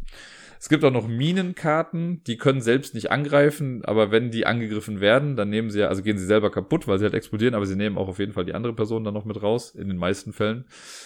Und äh, ja, das ist im Prinzip das ganze Spiel. Also es ist ein großes Glücksspiel irgendwie. Man kann da bestimmt mega taktisch rangehen und sich das Ganze komplett zerdenken, auch mit den ganzen Einheiten. Es gibt halt so ein paar Einheiten, die ich nicht einmal im Spiel hatte, weil ich dachte, ja, die bringen ja irgendwie auch nichts. Aber die kann man sonst irgendwie als Kanonenfutter vielleicht damit reinnehmen. Ähm, ja, es war okay. Ich würde es gerne, glaube ich, nochmal mit Deni spielen auch, oder ich würde es auch nochmal mit Sarai spielen, so ist jetzt nicht. Äh, das ist auch kein Spiel, wo ich jetzt sage, Leute, Leute, das müsst ihr alle ausprobieren unbedingt. Ich finde es auch grafisch das ist ein bisschen zwiegespalten. Also die Karten sind groß und da passt eigentlich viel drauf für schöne Illustrationen. Und die Illustrationen sind mit Sicherheit nicht schlecht. Ich finde sie nur unfassbar dunkel gehalten. Da hätte ich mir irgendwie gewünscht, dass die ein bisschen heller, noch nicht mal zwingend freundlicher sind, aber einfach ein bisschen heller, ein bisschen besser zu erkennen, weil so habe ich das Gefühl, dass ganz viele Details auf den Karten noch einfach nicht schön zu sehen sind. Wenn man schon so eine große Karte hat, und man wirklich auch nicht viel Platz benötigt für die spielrelevanten Informationen, dann sollten die Illustrationen darauf aber dann auch bitte schön genug aussehen und irgendwie gut ins Auge stechen. Letztes Jahr auf der Messe habe ich äh, kurz vor knapp noch einen kleinen Spontankauf getätigt, nämlich Oak. Da bin ich mit denen noch irgendwie so ein bisschen durch die Hallen gegangen, habe gesehen, ach guck mal, das gibt's noch, ja komm, nimmst du mal mit. Äh, und ich fand es in der Tat ja echt ganz gut. Dieses Jahr auf der Messe hatte ich wieder einen Spontankauf. Ich habe es zwar im Vorfeld schon irgendwie gesehen, aber es gab nicht allzu viele Informationen darüber. Und hab dann aber gesehen, ach komm mal, für 25 Euro nimmst es einfach mal mit. Ich würde es gerne mal ausprobieren. Und dieses Spiel war das AI Space Puzzle. Und ähm, ich habe dann so ein bisschen was noch dazu gelesen und fand es irgendwie schon interessant. Und dann habe ich jetzt, äh, das war das letzte Spiel, das ich jetzt mit Sarai am Wochenende gespielt habe. Und wir haben es, ich glaube, fünfmal in Folge gespielt. Und es hat mir richtig, richtig viel Spaß gemacht. Also hätte ich das schon auf der Messe irgendwie getestet oder so, das wäre safe mit in meine Top 10 gekommen, wenn nicht sogar vielleicht in die Top 3. Ich bin richtig gehypt gerade vor diesem Spiel. Ich finde es richtig gut. Und das hätte ich anfangs gar nicht gedacht. Also das ist auch so ein Spiel, wo ich im Vorfeld nichts drüber gehört habe, so zum Beispiel bei Infiltrators, was ich auch echt gut finde, da habe ich aber im Vorfeld schon äh, von anderen Leuten auch aus dem Beeple-Netzwerk gehört, die meinten so, hey, guckt euch das mal an, das ist ein Geheimtipp und so. Da wusste ich schon, okay, das wird wahrscheinlich was sein, was mir gefallen wird. Bei AI Space Puzzle, das hätte voll in die Hose gehen können. Das fängt ja beim Titel schon an. Ich finde, also das Schlechteste am Spiel ist für mich der Titel. So, AI Space Puzzle klingt einfach irgendwie nicht so prickelnd, aber bezeichnet dann allerdings auch wieder ganz gut, was man da eigentlich so macht. Das Ganze ist ein kooperatives Spiel mit limitierter Kommunikation und das Ganze trifft die Crew, denn wir haben verschiedene Missionen, die wir nacheinander durchspielen können. Ähm, und wir haben das Tutorial gespielt und dann die, äh, ich glaube, die, die jeweils ersten beiden Missionen oder so dann gemacht. Oder nee, die erste, die zweite und die dritte Mission. Und wir mussten aber die erste Mission nochmal spielen, weil wir sie beim ersten Mal nicht geschafft haben. Das Ganze funktioniert wie folgt. Eine Person wird zur AI, also zur künstlichen Intelligenz, auserkoren. Und die äh, Person kriegt einen Sichtschirm und kriegt je nach Szenario eine bestimmte Anzahl an Plättchen. Auf diesen Plättchen sind äh, Piktogramme, die man auch auf Raumkarten sieht. Man baut nämlich so ein 4x4-Raster aus Raumkarten in der Mitte aus und jeder Raum hat eine einzigartige äh, Ansammlung von Symbolen. Es gibt vier verschiedene Symbole und einmal ist es halt, keine Ahnung, der Roboterkopf und die Batterie, dann gibt es den Roboterkopf und die Satellitenschüssel, es gibt nur den Roboterkopf, es gibt den Roboterkopf, die Batterie und die Satellitenschüssel und so weiter und so fort. Und jede Kombination quasi einmal, sind 16 Karten insgesamt. Und die werden äh, quasi zufällig einfach in die Mitte gelegt. Äh, genau, und dann bekommt die äh, AI-Person bekommt die Plättchen für das Szenario und eine, äh, ja, wie heißt das? Eine Final Mission Karte oder sowas. Ich komme nicht mehr ganz auf den Namen. Final Combination Card oder so. Äh, die werden einfach gemischt, davon zieht man dann eine, die sind doppelseitig bedruckt und die stellt man dann in so einen Standfuß quasi rein, sodass die Karte vor der Person quasi steht. Also wir sehen dann die Rückseite. Ich selber bekomme dann, wenn ich jetzt nicht die KI bin, ich bekomme vier Schlüsselkarten. Ähm, und noch so ein paar neutrale Marker im Prinzip. Und das war es im Prinzip schon. Also es gibt noch so eine Timerkarte. Äh, das Szenario gibt einem immer vor, wie viele Züge man Zeit hat. Und ein Zug besteht immer daraus, dass die äh, KI quasi was macht und dann die AstronautInnen was machen. So, und das Ganze macht man immer im Wechsel, bis die Zeit halt durch ist. Im besten Fall hat man am Ende dann die Final Combination geschafft. Und das sieht wie folgt aus. Auf dieser Karte, die man bekommt, so wie bei Codenames hat man die ja so vor sich stehen als KI, da ist auch das 4x4 Raster an Räumen drauf. Und es sind vier Räume markiert in vier verschiedenen Farben. Und in den einfachsten Versionen ist es jetzt so gewesen, dass wir es einfach schaffen mussten, dass die entsprechenden Astronautenfiguren, äh, also in diesen Farben, dass der grüne Astronaut, keine Ahnung, oben links in der Ecke steht, der rote eins rechts darunter und so weiter und so fort, dass halt vier Astronauten richtig platziert sind. Und, ja, nee, nicht und, das war es im Prinzip. Ähm, und, dann, und wir die Schlüssel auch richtig zugeordnet haben, denn es gibt diese vier Schlüssel, Dreieck, Quadrat, Kreis und ich glaube Sechseck oder so waren es. Ähm, die sind quasi mit den Farben dann kombiniert. Also es kann dann sein, dass dann steht, der grüne Astronaut hat den Dreiecksschlüssel, der rote hat den Kreisschlüssel und so weiter und so fort. Und das wollen wir kommunizieren. Die KI ist quasi auf unserer Seite und will uns helfen, darf aber nicht reden, sondern nur anhand der Plättchen kommunizieren. Das heißt, äh, es fängt dann an und die AI sucht, guckt sich die Plättchen an und legt die irgendwie so hin und das Szenario gibt auch vor, wie viele Plättchen benutzt werden dürfen. Ne? Wir hatten es einmal mit vier oder mit fünf und dann legt man die irgendwie dahin. Da kann man auch relativ frei sein. Du kannst die leicht überlappend bauen, hintereinander, übereinander, getrennt voneinander, was weiß ich. Kannst du dir quasi aussuchen.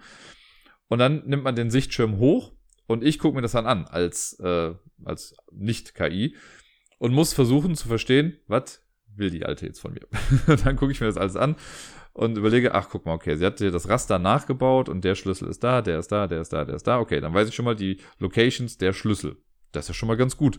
Da muss ich noch die Farben zuordnen. Das heißt, man hat, ich habe dann aber als Astronaut vielleicht auch nur drei oder vier Aktionen. Das heißt, ich kann, eine Aktion ist einen Astronaut reinsetzen, einen Astronaut runternehmen oder einen Astronaut von einem Raum in den anderen versetzen. Es dürfen auch mehrere Astronauten in einem Raum sein, aber genau, das äh, versucht man dann im Laufe des Spiels. Und so ist es halt ein Wechselspiel. Ne? Gibt es Informationen, also die KI gibt Informationen, macht das hoch, ich mache dann meine Aktion gucke dann, wie frustriert du gerade guckst als KI. Dann wird der Sicht schon wieder hingepackt, die Zeit geht eins runter und es gibt einen neuen Hinweis. Und wir haben jetzt so gespielt, dass wir entweder neun oder acht Zeiteinheiten hatten. Ich glaube, im Tutorial hatten wir fünf oder so, das ging aber dann echt easy. Aber wir haben es auch, ich glaube, einmal hatten wir es nicht geschafft. Oder haben wir es zweimal nicht geschafft? Das bin ich mir gerade gar nicht mehr so ganz sicher. Ich glaube, einmal haben wir es nicht geschafft ähm, man lernt halt schon so eine eigene Sprache dann auch wieder zu entwickeln mit diesen Plättchen. Weil es gibt halt zum Beispiel Plättchen, die die Farbe zeigen. Ne? Es gibt sechs verschiedene Farben, man braucht aber immer nur vier Astronauten. Das heißt, mit den Farbplättchen kann man auch schon irgendwie ganz klar sagen, diese vier brauchst du. Ne, man könnte sie auch schon so anordnen, damit man weiß, okay, die müssen da hingelegt werden. Ähm, wir hatten aber auch ein Szenario, wo wir die Farbplättchen nicht benutzen durften. Das wird dann auf einmal schon wieder ein bisschen schwieriger, das damit dann irgendwie äh, hinzubekommen. Dann hat man diese Raumplättchen, die gab es aber auch in einem Szenario irgendwie nicht. Es gab, ähm, dann gibt es Würfelplättchen, die wir bisher noch gar nicht sinnvoll gebraucht haben. Es gibt ein äh, Häkchen, es gibt ein X, es gibt so einen Location-Marker, äh, eine neutrale Farbanzeige, also schon so ein paar Sachen, mit denen man ein bisschen rumspielen kann, aber man muss sie halt irgendwie kreativ nutzen, weil man eben ja sehr limitiert ist in dieser Kommunikation. Und genau, jetzt habe ich ja gerade die Würfel angesprochen. In späteren Szenarien kann es auch sein, dass man nicht nur den richtigen Astronauten auf dem richtigen Feld mit dem richtigen Schlüssel haben muss, sondern dieser Schlüssel braucht auch noch die richtige Zahl. Und dann hat man halt so ein paar sechsseitige Würfel mit dabei und da muss man auch die Zahl richtig einstellen. Und das muss man auch noch als AI dann kommunizieren, welche Zahl dann da drauf muss. Also da bin ich wirklich sehr, sehr gespannt und es war einfach echt spaßig. Das hatte, irgendwann habe ich den Spruch geworfen wegen It's Decorum all over again, weil man da irgendwie, also ich habe dann gesehen, was Sarai eingestellt hat als AI und man versucht halt zu verstehen, was will sie denn jetzt von mir? Und dann hat sie irgendwie die Runde davor was ähnliches gesagt, aber nicht so ganz, aber irgendwie war sie jetzt frustrierter als vorher. Also sag doch einfach, was du möchtest, darf sie ja natürlich nicht in-game. Aber das hat so diesen gleichen Vibe gehabt. Ich mag das total, da rauszufinden, was jetzt gerade eigentlich These ist. Ich finde, das funktioniert auch echt gut zu zweit. Also klar, wenn man jetzt mit mehreren Leuten spielt, dann würde man sich einfach untereinander absprechen. Also die AI könnte dann das Gespräch quasi auch mithören. Ich habe jetzt zum Beispiel auch einfach mal nur laut gedacht.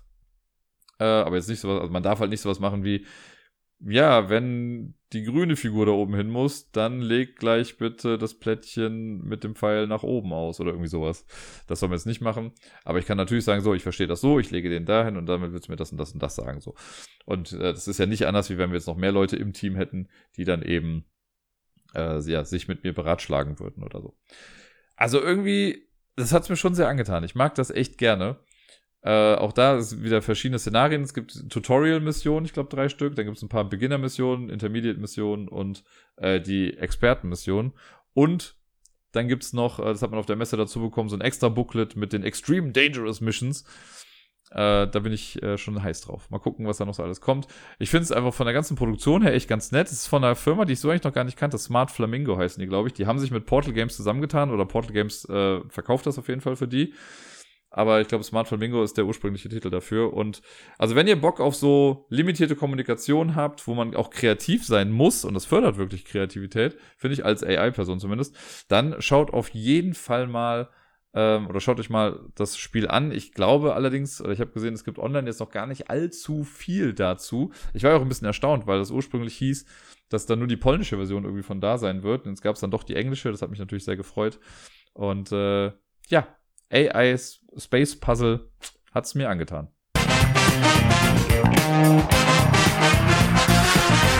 Lasst mich die heutige Top 10 Liste mit einem meiner Lieblingsherbstgedichte eröffnen.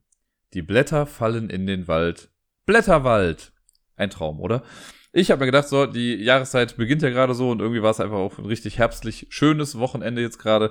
Deswegen habe ich äh, mal geguckt, was sind die Top 10 Herbstspiele für mich. Spiele, die mich irgendwie in den Herbst erinnern. Irgendwie hat es dann rausgestellt, okay, es sind einfach alle Spiele mit Baum oder irgendwie mit Bäumen oder Blättern oder sonst irgendwas.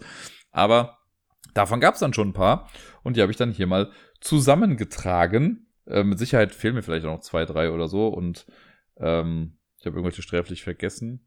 Aber das waren auf jeden Fall, ich hatte ein paar mehr als zehn und daraus habe ich dann ausgewählt. Gehen wir einfach mal zusammen durch, was ich da so fabriziert habe. Auf Platz Nummer 10 habe ich ein Spiel, bei dem sich im Laufe des Spiels in der Tat ein kleiner Wald vor den Mitspielenden auftut. Es ist ein Spiel, das super schön aussieht und einfach arschig wie sonst was ist, was man gar nicht so meint. Es ist ein Cutthroat-Game ohnegleichen. Es ist Photosynthese, Photosynthesis, kam vor ein paar Jahren bei, was, Blue Orange, glaube ich, raus und hat schon so einen kleinen Hype generiert auf jeden Fall, weil es einfach so krass gut aussah. Ähm, wir haben halt immer diese Pappbäume, die muss man erstmal zusammenstecken am Anfang. Dann hat man die immer in diesen Wald gestellt, die sind dann gewachsen und was weiß ich nicht alles. Sah echt toll aus, war aber halt auch wirklich, also bockhart stellenweise.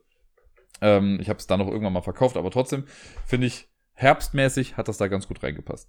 Auf Platz Nummer 9, das hat gar nicht so viel mit Bäumen und sowas zu tun, aber ich finde, der Vibe, der von dem Spiel irgendwie ausgeht, der passt dann doch ganz gut. Und zwar habe ich äh, Kanagawa genommen. Das ist ein Spiel, was bei Yellow rauskam, meine ich. Kanagawa ist ein Spiel, wo wir ähm, ja Gemälde malen oder Bilder malen. Da hat man so Farbtöpfe, die man so ein bisschen Worker Placement mäßig rumsetzt. Dadurch kriegt man dann neue Karten und man baut, man malt eine schöne Landschaft. Äh, und ich finde so die ganze Farbgestaltung, Farbgebung davon, die hat mich dann doch auch irgendwie immer so ein bisschen mit an den Herbst erinnert. Ihr seht schon, es wird eine Top-10-Liste sein, in der ich relativ schnell durch alles durchgehe, weil mich einfach alles irgendwie an den Herbst erinnert. Ähm, auf Platz Nummer 8, ein Spiel, das mich an den Herbst erinnert, ist Tang Garden. Das war, ist ein bisschen die Odd-Choice gewesen, aber ich habe nochmal geguckt irgendwie. Also ich habe es erst, ähm, ich habe bei, äh, in der BG Stats App habe ich meine Spieleliste durchgeguckt und dann habe ich Tang Garden gesehen und dachte, ah, das hatte doch auch Bäume. Und dann dachte ich aber erst, ja, Moment, man baut ja so einen kleinen Zen-Garten, also noch nicht mal so einen Zen-Garten, aber so einen kleinen Mini-Park in der Mitte. Aber dann habe ich nochmal die Bäume gesehen und ich finde, so ein paar der Bäume sehen halt doch schon recht herbstlich aus irgendwie. Und ich finde schon, also ich meine, ein Spaziergang durch den Wald oder durch den Park oder sonst was ist im Herbst auch einfach ganz toll.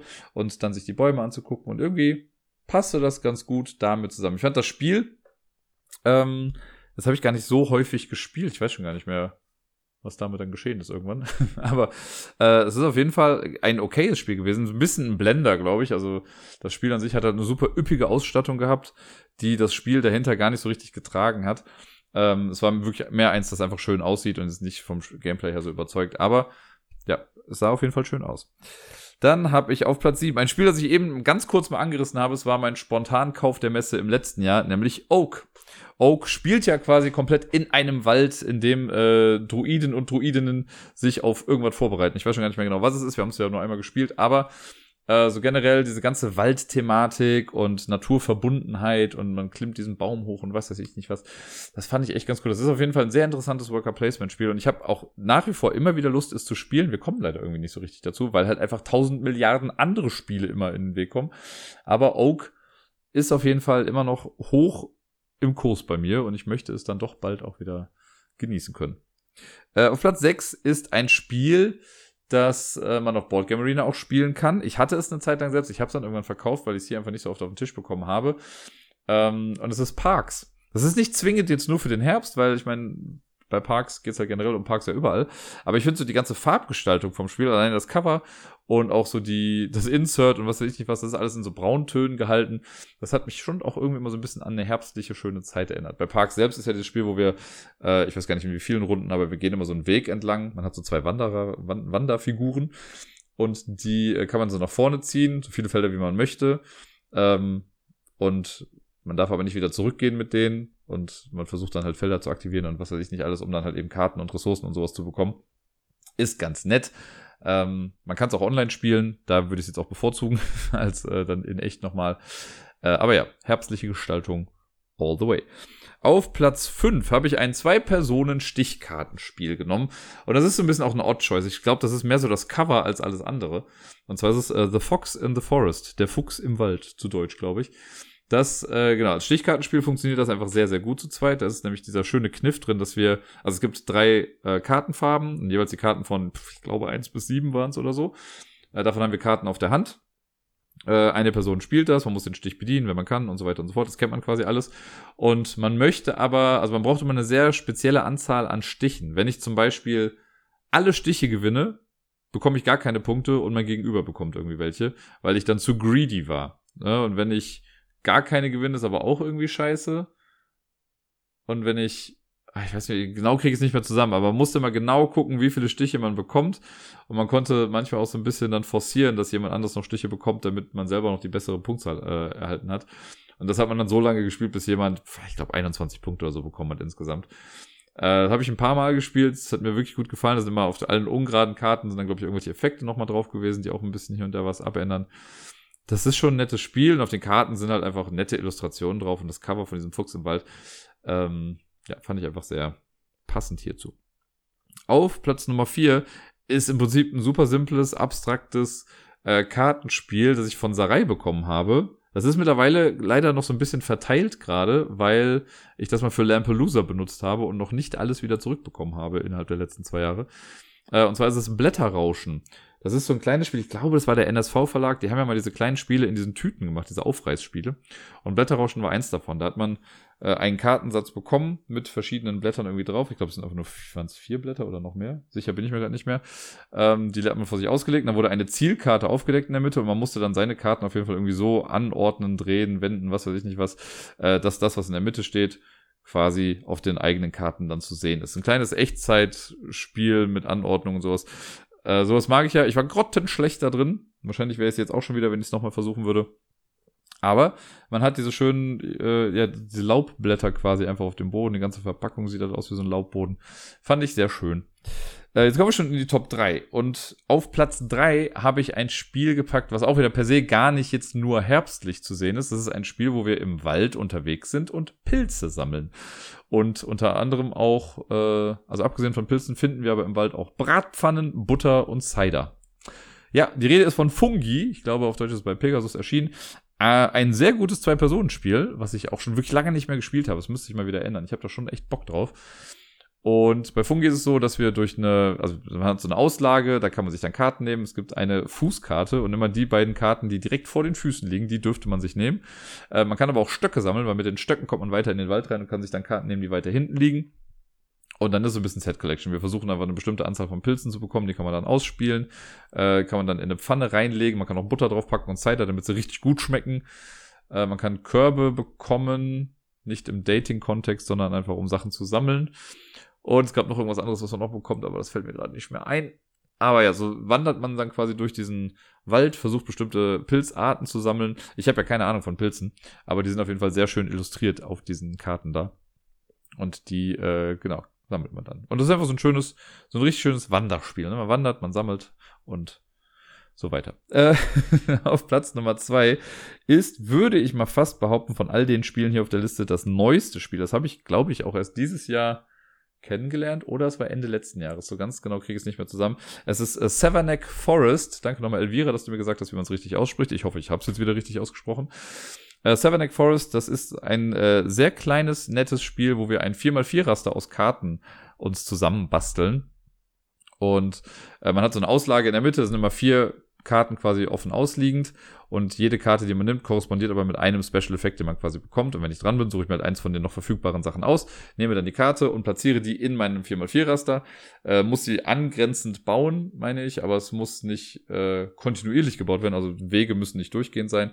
Und man hat dann so Tiere auf den Karten, die versucht man an bestimmte Wege zu platzieren, damit sie dann ihr Essen bekommen. Und jedes Tier sagt immer, wie weit es quasi gehen kann und welche Sachen es mag davon. Äh, und obwohl man nur ein 4x4-Feld irgendwie bastelt, ich meine, es war nur 4x4, äh, ist es doch sehr knifflig irgendwie auch, weil man dann gucken muss, okay, will ich den Weg jetzt länger machen? An jedem Weg darf immer nur ein Tier sein, das heißt, das müsste ich jetzt schon anders drehen, um den Weg dahin zu machen und so weiter. Das war schon echt ganz cool, hat äh, echt schöne Figürchen auch irgendwie dabei, ist schön, wie ich finde, recht nachhaltig produziert, also hat auch so kein Plastik jetzt großartig innen drin gehabt. Ähm, ja, und es hat einfach auch diese schöne herbstliche Farbgestaltung. Also alle Blätter sind irgendwie so rot, bräunlich, orange. Das äh, ja, ist ein sehr cutes Game auf jeden Fall. Und auf Platz Nummer eins das Spiel schlechthin. Als ich an das Thema gedacht habe, habe ich auch sofort an dieses Spiel gedacht. Es ist auch ein Spiel, was quasi einen Waldboden darstellt, der nach und nach mit Blättern bedeckt wird.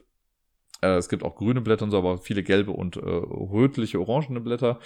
Ähm, und es gibt auch so ein paar Waldtiere, die einem noch entgegenschallmeien und äh, bestimmte Sachen dann noch tun. Und zwar ist hier die Rede von Indian Summer. Das zweite Spiel aus dieser Uwe Rosenberg äh, Seasons Trilogie. Eine fehlt ja eigentlich, aber es gibt ja hier Cottage Garden äh, Indian Summer und Spring Meadow. Und bei, äh, bei Indian Summer haben wir so einen Waldboden quasi vor uns liegen, den wir so nach und nach quasi mit diesen Blättern bedecken. Dann guckt man, dass bestimmte Löcher über bestimmten Goodies irgendwie liegen. Und immer wenn dann ein Bereich fertig ist, bekommt man diese Goodies auch und kann dann diese Beeren und Nüsse und was weiß ich eintauschen gegen Pilze und ich weiß gar nicht mehr, was das letzte war. Ähm, ja, komme ich jetzt gar nicht mehr drauf, was das letzte war. Egal. Auf jeden Fall kriegt man noch so Tierplättchen, die man da hinlegen kann. Am Ende, wenn das Spiel fertig ist, hat man halt einfach so einen wunderschönen Blätterhaufen vor sich liegen. Also jetzt nicht in echt, aber das sieht schon einfach echt klasse aus. Und für mich ist das einfach so das Herbstspiel schlechthin. Wenn man damit fertig ist, sieht's einfach aus wie Herbst. Wie sieht's aus? Habt ihr noch Spiele, die euch an den Herbst erinnern?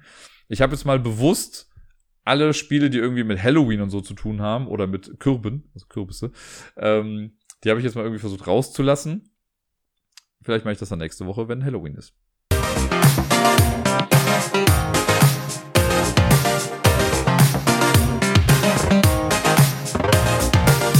Und sonst so. Tja, letzte Woche ist gar nicht so viel Aufregendes passiert, aber es waren ein paar nette Sachen dabei. Zum einen äh, viel Zeit mit Miepel. Da habe ich äh, recht viel gemacht. Wir waren am Montag auf dem Friedhof und haben Blätter gesammelt. Warum auf dem Friedhof? Für die Leute, die schon ein bisschen länger zuhören, ihr wisst das wahrscheinlich, aber für die, die es noch nicht so äh, genau im Kopf haben, direkt hier um die Ecke in Köln ist quasi ein großer innerstädtischer äh, Friedhof. Und da sind halt viele Blätter und viele Bäume und hast alles nicht gesehen. Und da bin ich auch in der Corona-Zeit oft mit Miepel einfach spazieren gewesen, damit wir so ein bisschen in die Natur kommen äh, wenn wir jetzt nicht großartig irgendwo anders hinfahren wollten und so. Und das haben wir jetzt hier auch gemacht. Da gibt es auch echt ein paar nette Ecken, muss ich einfach sagen. Und äh, ja, haben wir Blätter eingesammelt und die dann nach Hause gebracht und dann äh, erstmal ein bisschen platter gemacht und getrocknet. Und da haben wir dann auch schon am, ich glaube am Dienstag war es dann, haben wir da schon auch ein paar Sachen gemacht. Da konnte man so Tiere draus machen. Das hatte Sarai uns mal geschickt äh, als Foto, so ein paar Ideen. Und Miepel fand das einfach so lustig und so süß. Sie wollte das dann unbedingt auch machen. Deswegen haben wir jetzt schon eine kleine Blätterwolfsfamilie hier gemacht. Und ansonsten waren wir wieder in der Stadtbibliothek, das war schön. Im Halligalli war es toll. Einfach echt nette süße Sachen gemacht. Im Halligalli war eine Sache, die fand ich echt äh, interessant für mich dieses Mal. Und zwar gibt's äh, in diesem äh, Café Halligalli immer eine Kinderkarte, die, also die liest sie sowieso nicht, weil ne, die kannst du noch nicht lesen. Und das, die ist auf zwei Seiten, ist die quasi toll. Auf äh, einer Seite ist quasi ein großes Ausmalbild. Da fängt Miepel gerne mit an und lässt nach drei Minuten die Stifte aber fallen. Und auf der anderen Seite ist aber so ein kleines Labyrinth quasi drauf. Und ich habe ihr das schon immer mal wieder gezeigt. Und sie hat dann immer gesagt, äh, Papa, mach noch mal das Labyrinth. Und dann habe ich das quasi so kommentiert. Und dieses Mal, jetzt am Dienstag, hat sie sich selbst einfach einen Stift genommen und hat selbst dieses Labyrinth quasi, also innerhalb dieser Linien auch lang gegangen. Und sie hat es dann so ein bisschen nachgemacht, wie ich das mache, weil ich dann immer, wenn ich in eine Sackgasse gekommen bin, habe ich dann gesagt, oh nein, hier komme ich nicht weiter, ich muss wieder zurück. Und das hat sie halt auch gemacht. Sie ist dann natürlich absichtlich jetzt auch in alle Ecken angegangen, damit sie immer wieder sagen kann, oh nein, ich komme hier nicht weiter. Aber sie ist wirklich in den Linien da geblieben und das fand ich richtig beeindruckend, weil ich das so noch nicht gesehen hatte bei ihr, dass sie da so in Anführungszeichen äh, für ihre Kinderhände filigran quasi so entlangziehen kann. Richtig cool, war wieder so ein schöner Fortschritt, den ich da gesehen habe. Und sonst äh, war es jetzt die Woche aber auch ein bisschen, also auch schon die Woche davor, ähm, ja, da war es ein bisschen in Anführungszeichen schwierig. Gar nicht jetzt, weil es irgendwie Drama gab oder sonst was, sondern ich glaube, jetzt gerade findet wirklich dieser Umbruch bei Miepel statt, dass sie jetzt nicht mehr dauernd ihren Mittagsschlaf haben möchte. Also sowieso nicht dauernd, aber jeden Tag. Ähm, und auch im Kindergarten oft nicht. Ne? Die Kinder werden ja dann oft mittags da hingelegt oder eigentlich immer hingelegt. Und sie ist jetzt aber schon bei den in Anführungszeichen großen Kindern, die jetzt äh, unten schlafen, nicht mehr im Schlafraum, sondern quasi im Nachbar- oder im Nebenraum äh, des Gruppenraums. Und da ist jetzt schon ein paar Mal auch nicht mit dabei gewesen oder wollte halt einfach wach bleiben. Und das merke ich immer daran, wenn ich sie abhole und wir danach zum Beispiel zum Halligalli fahren oder irgendwie in die Stadt fahren, äh, und in der Bahn sitzen oder im Bus sitzen, dass sie dann innerhalb von zwei Minuten einfach einpennt. Ich versuche dann immer noch so ein bisschen dagegen zu halten, dass sie dann irgendwie wach bleibt, weil ich mir denke, boah, wenn sie jetzt hier einschläft, dann kann die heute Nacht ja gar nicht schlafen. Äh, es lässt sich leider nicht immer vermeiden. Also es ist echt äh, schwierig dann hin und wieder. Ich habe sie jetzt dann immer mal, also dann schläft sie halt für zehn Minuten irgendwie auf meinem Arm und danach geht's dann auch. Aber es ist, äh, ja, merke ich auf jeden Fall, dass sie da Sie will mittags irgendwie länger wach bleiben, aber das rechnet sich dann gerade noch so ein bisschen, oder rächt sich, nicht rechnet sich, es rächt sich dann so ein bisschen hinten raus. Ähm, aber dafür hatte ich jetzt auch schon mal einen Tag, an dem sie wirklich auch keinen Mittagsschlaf hatte und wir es dann geschafft haben, die ganze Zeit wach zu bleiben und äh, sie dann recht früh für ihre Verhältnisse quasi ins Bett gegangen ist und auch länger dann durchgeschlafen hat. Das ist dann auch, natürlich auch wieder seine Vorteile irgendwie. So ein kleines bisschen werde ich den Mittagsschlaf wahrscheinlich hinterher weinen, weil der ja schon auch immer ganz nett so war für mich, wenn wir irgendwie hier gespielt haben war ja meistens nach Mittagessen, dann äh, konnte sie schlafen, dann habe ich irgendwie die Küche aufgeräumt oder konnte selber auch irgendwie noch eine Stunde schlafen. Das fällt dann jetzt natürlich erstmal weg. Das heißt, auch ich werde demnächst wahrscheinlich wieder ein bisschen müder sein. Ansonsten, apropos müde, war ich im Jamesons auch wieder die Woche. Ich weiß jetzt gar nicht mehr, ob ich letzte Woche, nee, vom Quiz habe ich glaube ich nicht erzählt, aber ich habe letzte Woche das Quiz gemacht auf jeden Fall, das war schön. Da war jetzt für mich quasi vier Wochen Pause oder drei Wochen Pause und davor die Woche hatte ich es dann das letzte Mal gemacht. Es war schön auf jeden Fall wieder zurück zu sein. Äh, war auch insgesamt eine echt gute Stimmung da. Die Leute hatten Spaß. Ich hatte so ein bisschen Bedenken, weil ich dachte, das Quiz wäre vielleicht zu schwierig oder so, aber alles in allem lief es echt gut. Und dann war ich am Mittwoch ja auch nochmal da, weil ich da dann wieder Karaoke moderiert habe. Und ich muss sagen, dieser Mittwoch, der war fantastisch. Der hat so viel Spaß gemacht. Alleine dieser Mittwoch, der hat quasi die ganze Kacke, die ich davor mal hatte mit den Anuga-Menschen, sowas von wieder wettgemacht. Es waren irgendwie alle Leute, die da waren, hatten Bock zu machen. Also ich hatte auch so drei äh, betrunkene Briten irgendwie da, die aber nett und lustig betrunken waren. Also die wussten auch, dass sie betrunken waren, deswegen haben sie sich auch oft einfach nur hingesetzt und ne, haben sich entschuldigt für tausend Sachen, aber die haben echt eine gute Stimmung gemacht und waren einfach nett. Also das ist ja einfach der Key in der ganzen Geschichte, ne? Und die waren jetzt auch nicht so betrunken, dass sie gar nicht mehr gerade auslaufen konnten und so, aber das war halt einfach schon echt eine ganz andere Hausnummer. Und dann kamen einfach ganz viele auch neue Leute, die da so viel super Spaß dran hatten. Ein Stammgast kam noch irgendwie, der meinte, er hat gehört, dass ich heute da bin, deswegen wollte er auch wieder dahin kommen. Und das war richtig, richtig schön. Wir haben auch eine halbe Stunde länger gemacht. Normalerweise ist um halb eins nachts dann Schluss. Es ging dann bis eins. Äh, aber das hat mir da quasi gar nichts ausgemacht. Einfach weil ich selber auch so einen coolen Abend da irgendwie hatte. Äh, ich bin mal sehr gespannt. Ich habe ja heute auch wieder die Moderation. Es ist ja gerade Sonntag. Da bin ich mal gespannt, ob es heute auch nett wird oder eher nicht. Gucken wir mal. Ich äh, hoffe, ich drücke mir selbst die Daumen und alles andere, was ich noch so drücken kann, damit auch dieser Abend gut über die Bühne laufen wird. Ja, und ansonsten ist eigentlich gar nicht mehr viel. Ich habe ja schon erzählt, Sarai war da jetzt am Wochenende. Es war äh, wie immer sehr, sehr schön. Wir hatten jetzt wirklich mal ein Wochenende, wo wir keinerlei Termine hatten. Wir haben uns nichts vorgenommen. Sonst ist ja auch oft so, dass wir sagen, gut, äh, wir gehen mal einen Abend ins Jamesons noch oder irgendwo anders hin oder ähm, machen mit anderen noch einen Abend. Es war ursprünglich eigentlich geplant, dass Deni am Freitag mit dabei ist bei dem Spielerabend. Auch dann hätten wir nur gespielt, dann wären wir halt zu dritt gewesen. Deni ist leider krank gewesen. Gute Besserung nochmal, auch äh, hier aus dem Podcast heraus. Und äh, deswegen waren wir halt das ganze Wochenende dann zu zweit. Und das war einfach echt schön. Also gerade der Samstag, ne, wir sind morgens aufgestanden und haben ja im Prinzip den ganzen Tag nur gespielt. Wir haben irgendwann noch einen kleinen Mittagsschlaf eingelegt und sonst, äh, dann stand noch im Raum, äh, dass ich dann eigentlich äh, koche für uns abends und haben wir dann uns entschlossen, dass wir einfach Essen bestellen, damit wir mehr Zeit zum Spielen haben, damit ich nicht in der Küche stehen muss. Und ich habe jede Minute davon genossen und geliebt. Es war einfach echt sehr aufladend. Ich habe es auf Twitter schon geschrieben, die Spiele-Akkus und auch die Oxytocin-Akkus sind auf jeden Fall hart aufgeladen jetzt gerade. Also auch dir Dankeschön dafür. Ja, jetzt war es das eigentlich schon. Mehr habe ich nicht auf meiner Liste hier stehen. Deswegen äh, ziehe ich es jetzt auch nicht unnötig in die Länge. Ich wünsche euch allen eine wunderschöne Woche. Spielt viel, bleibt gesund und bis dann.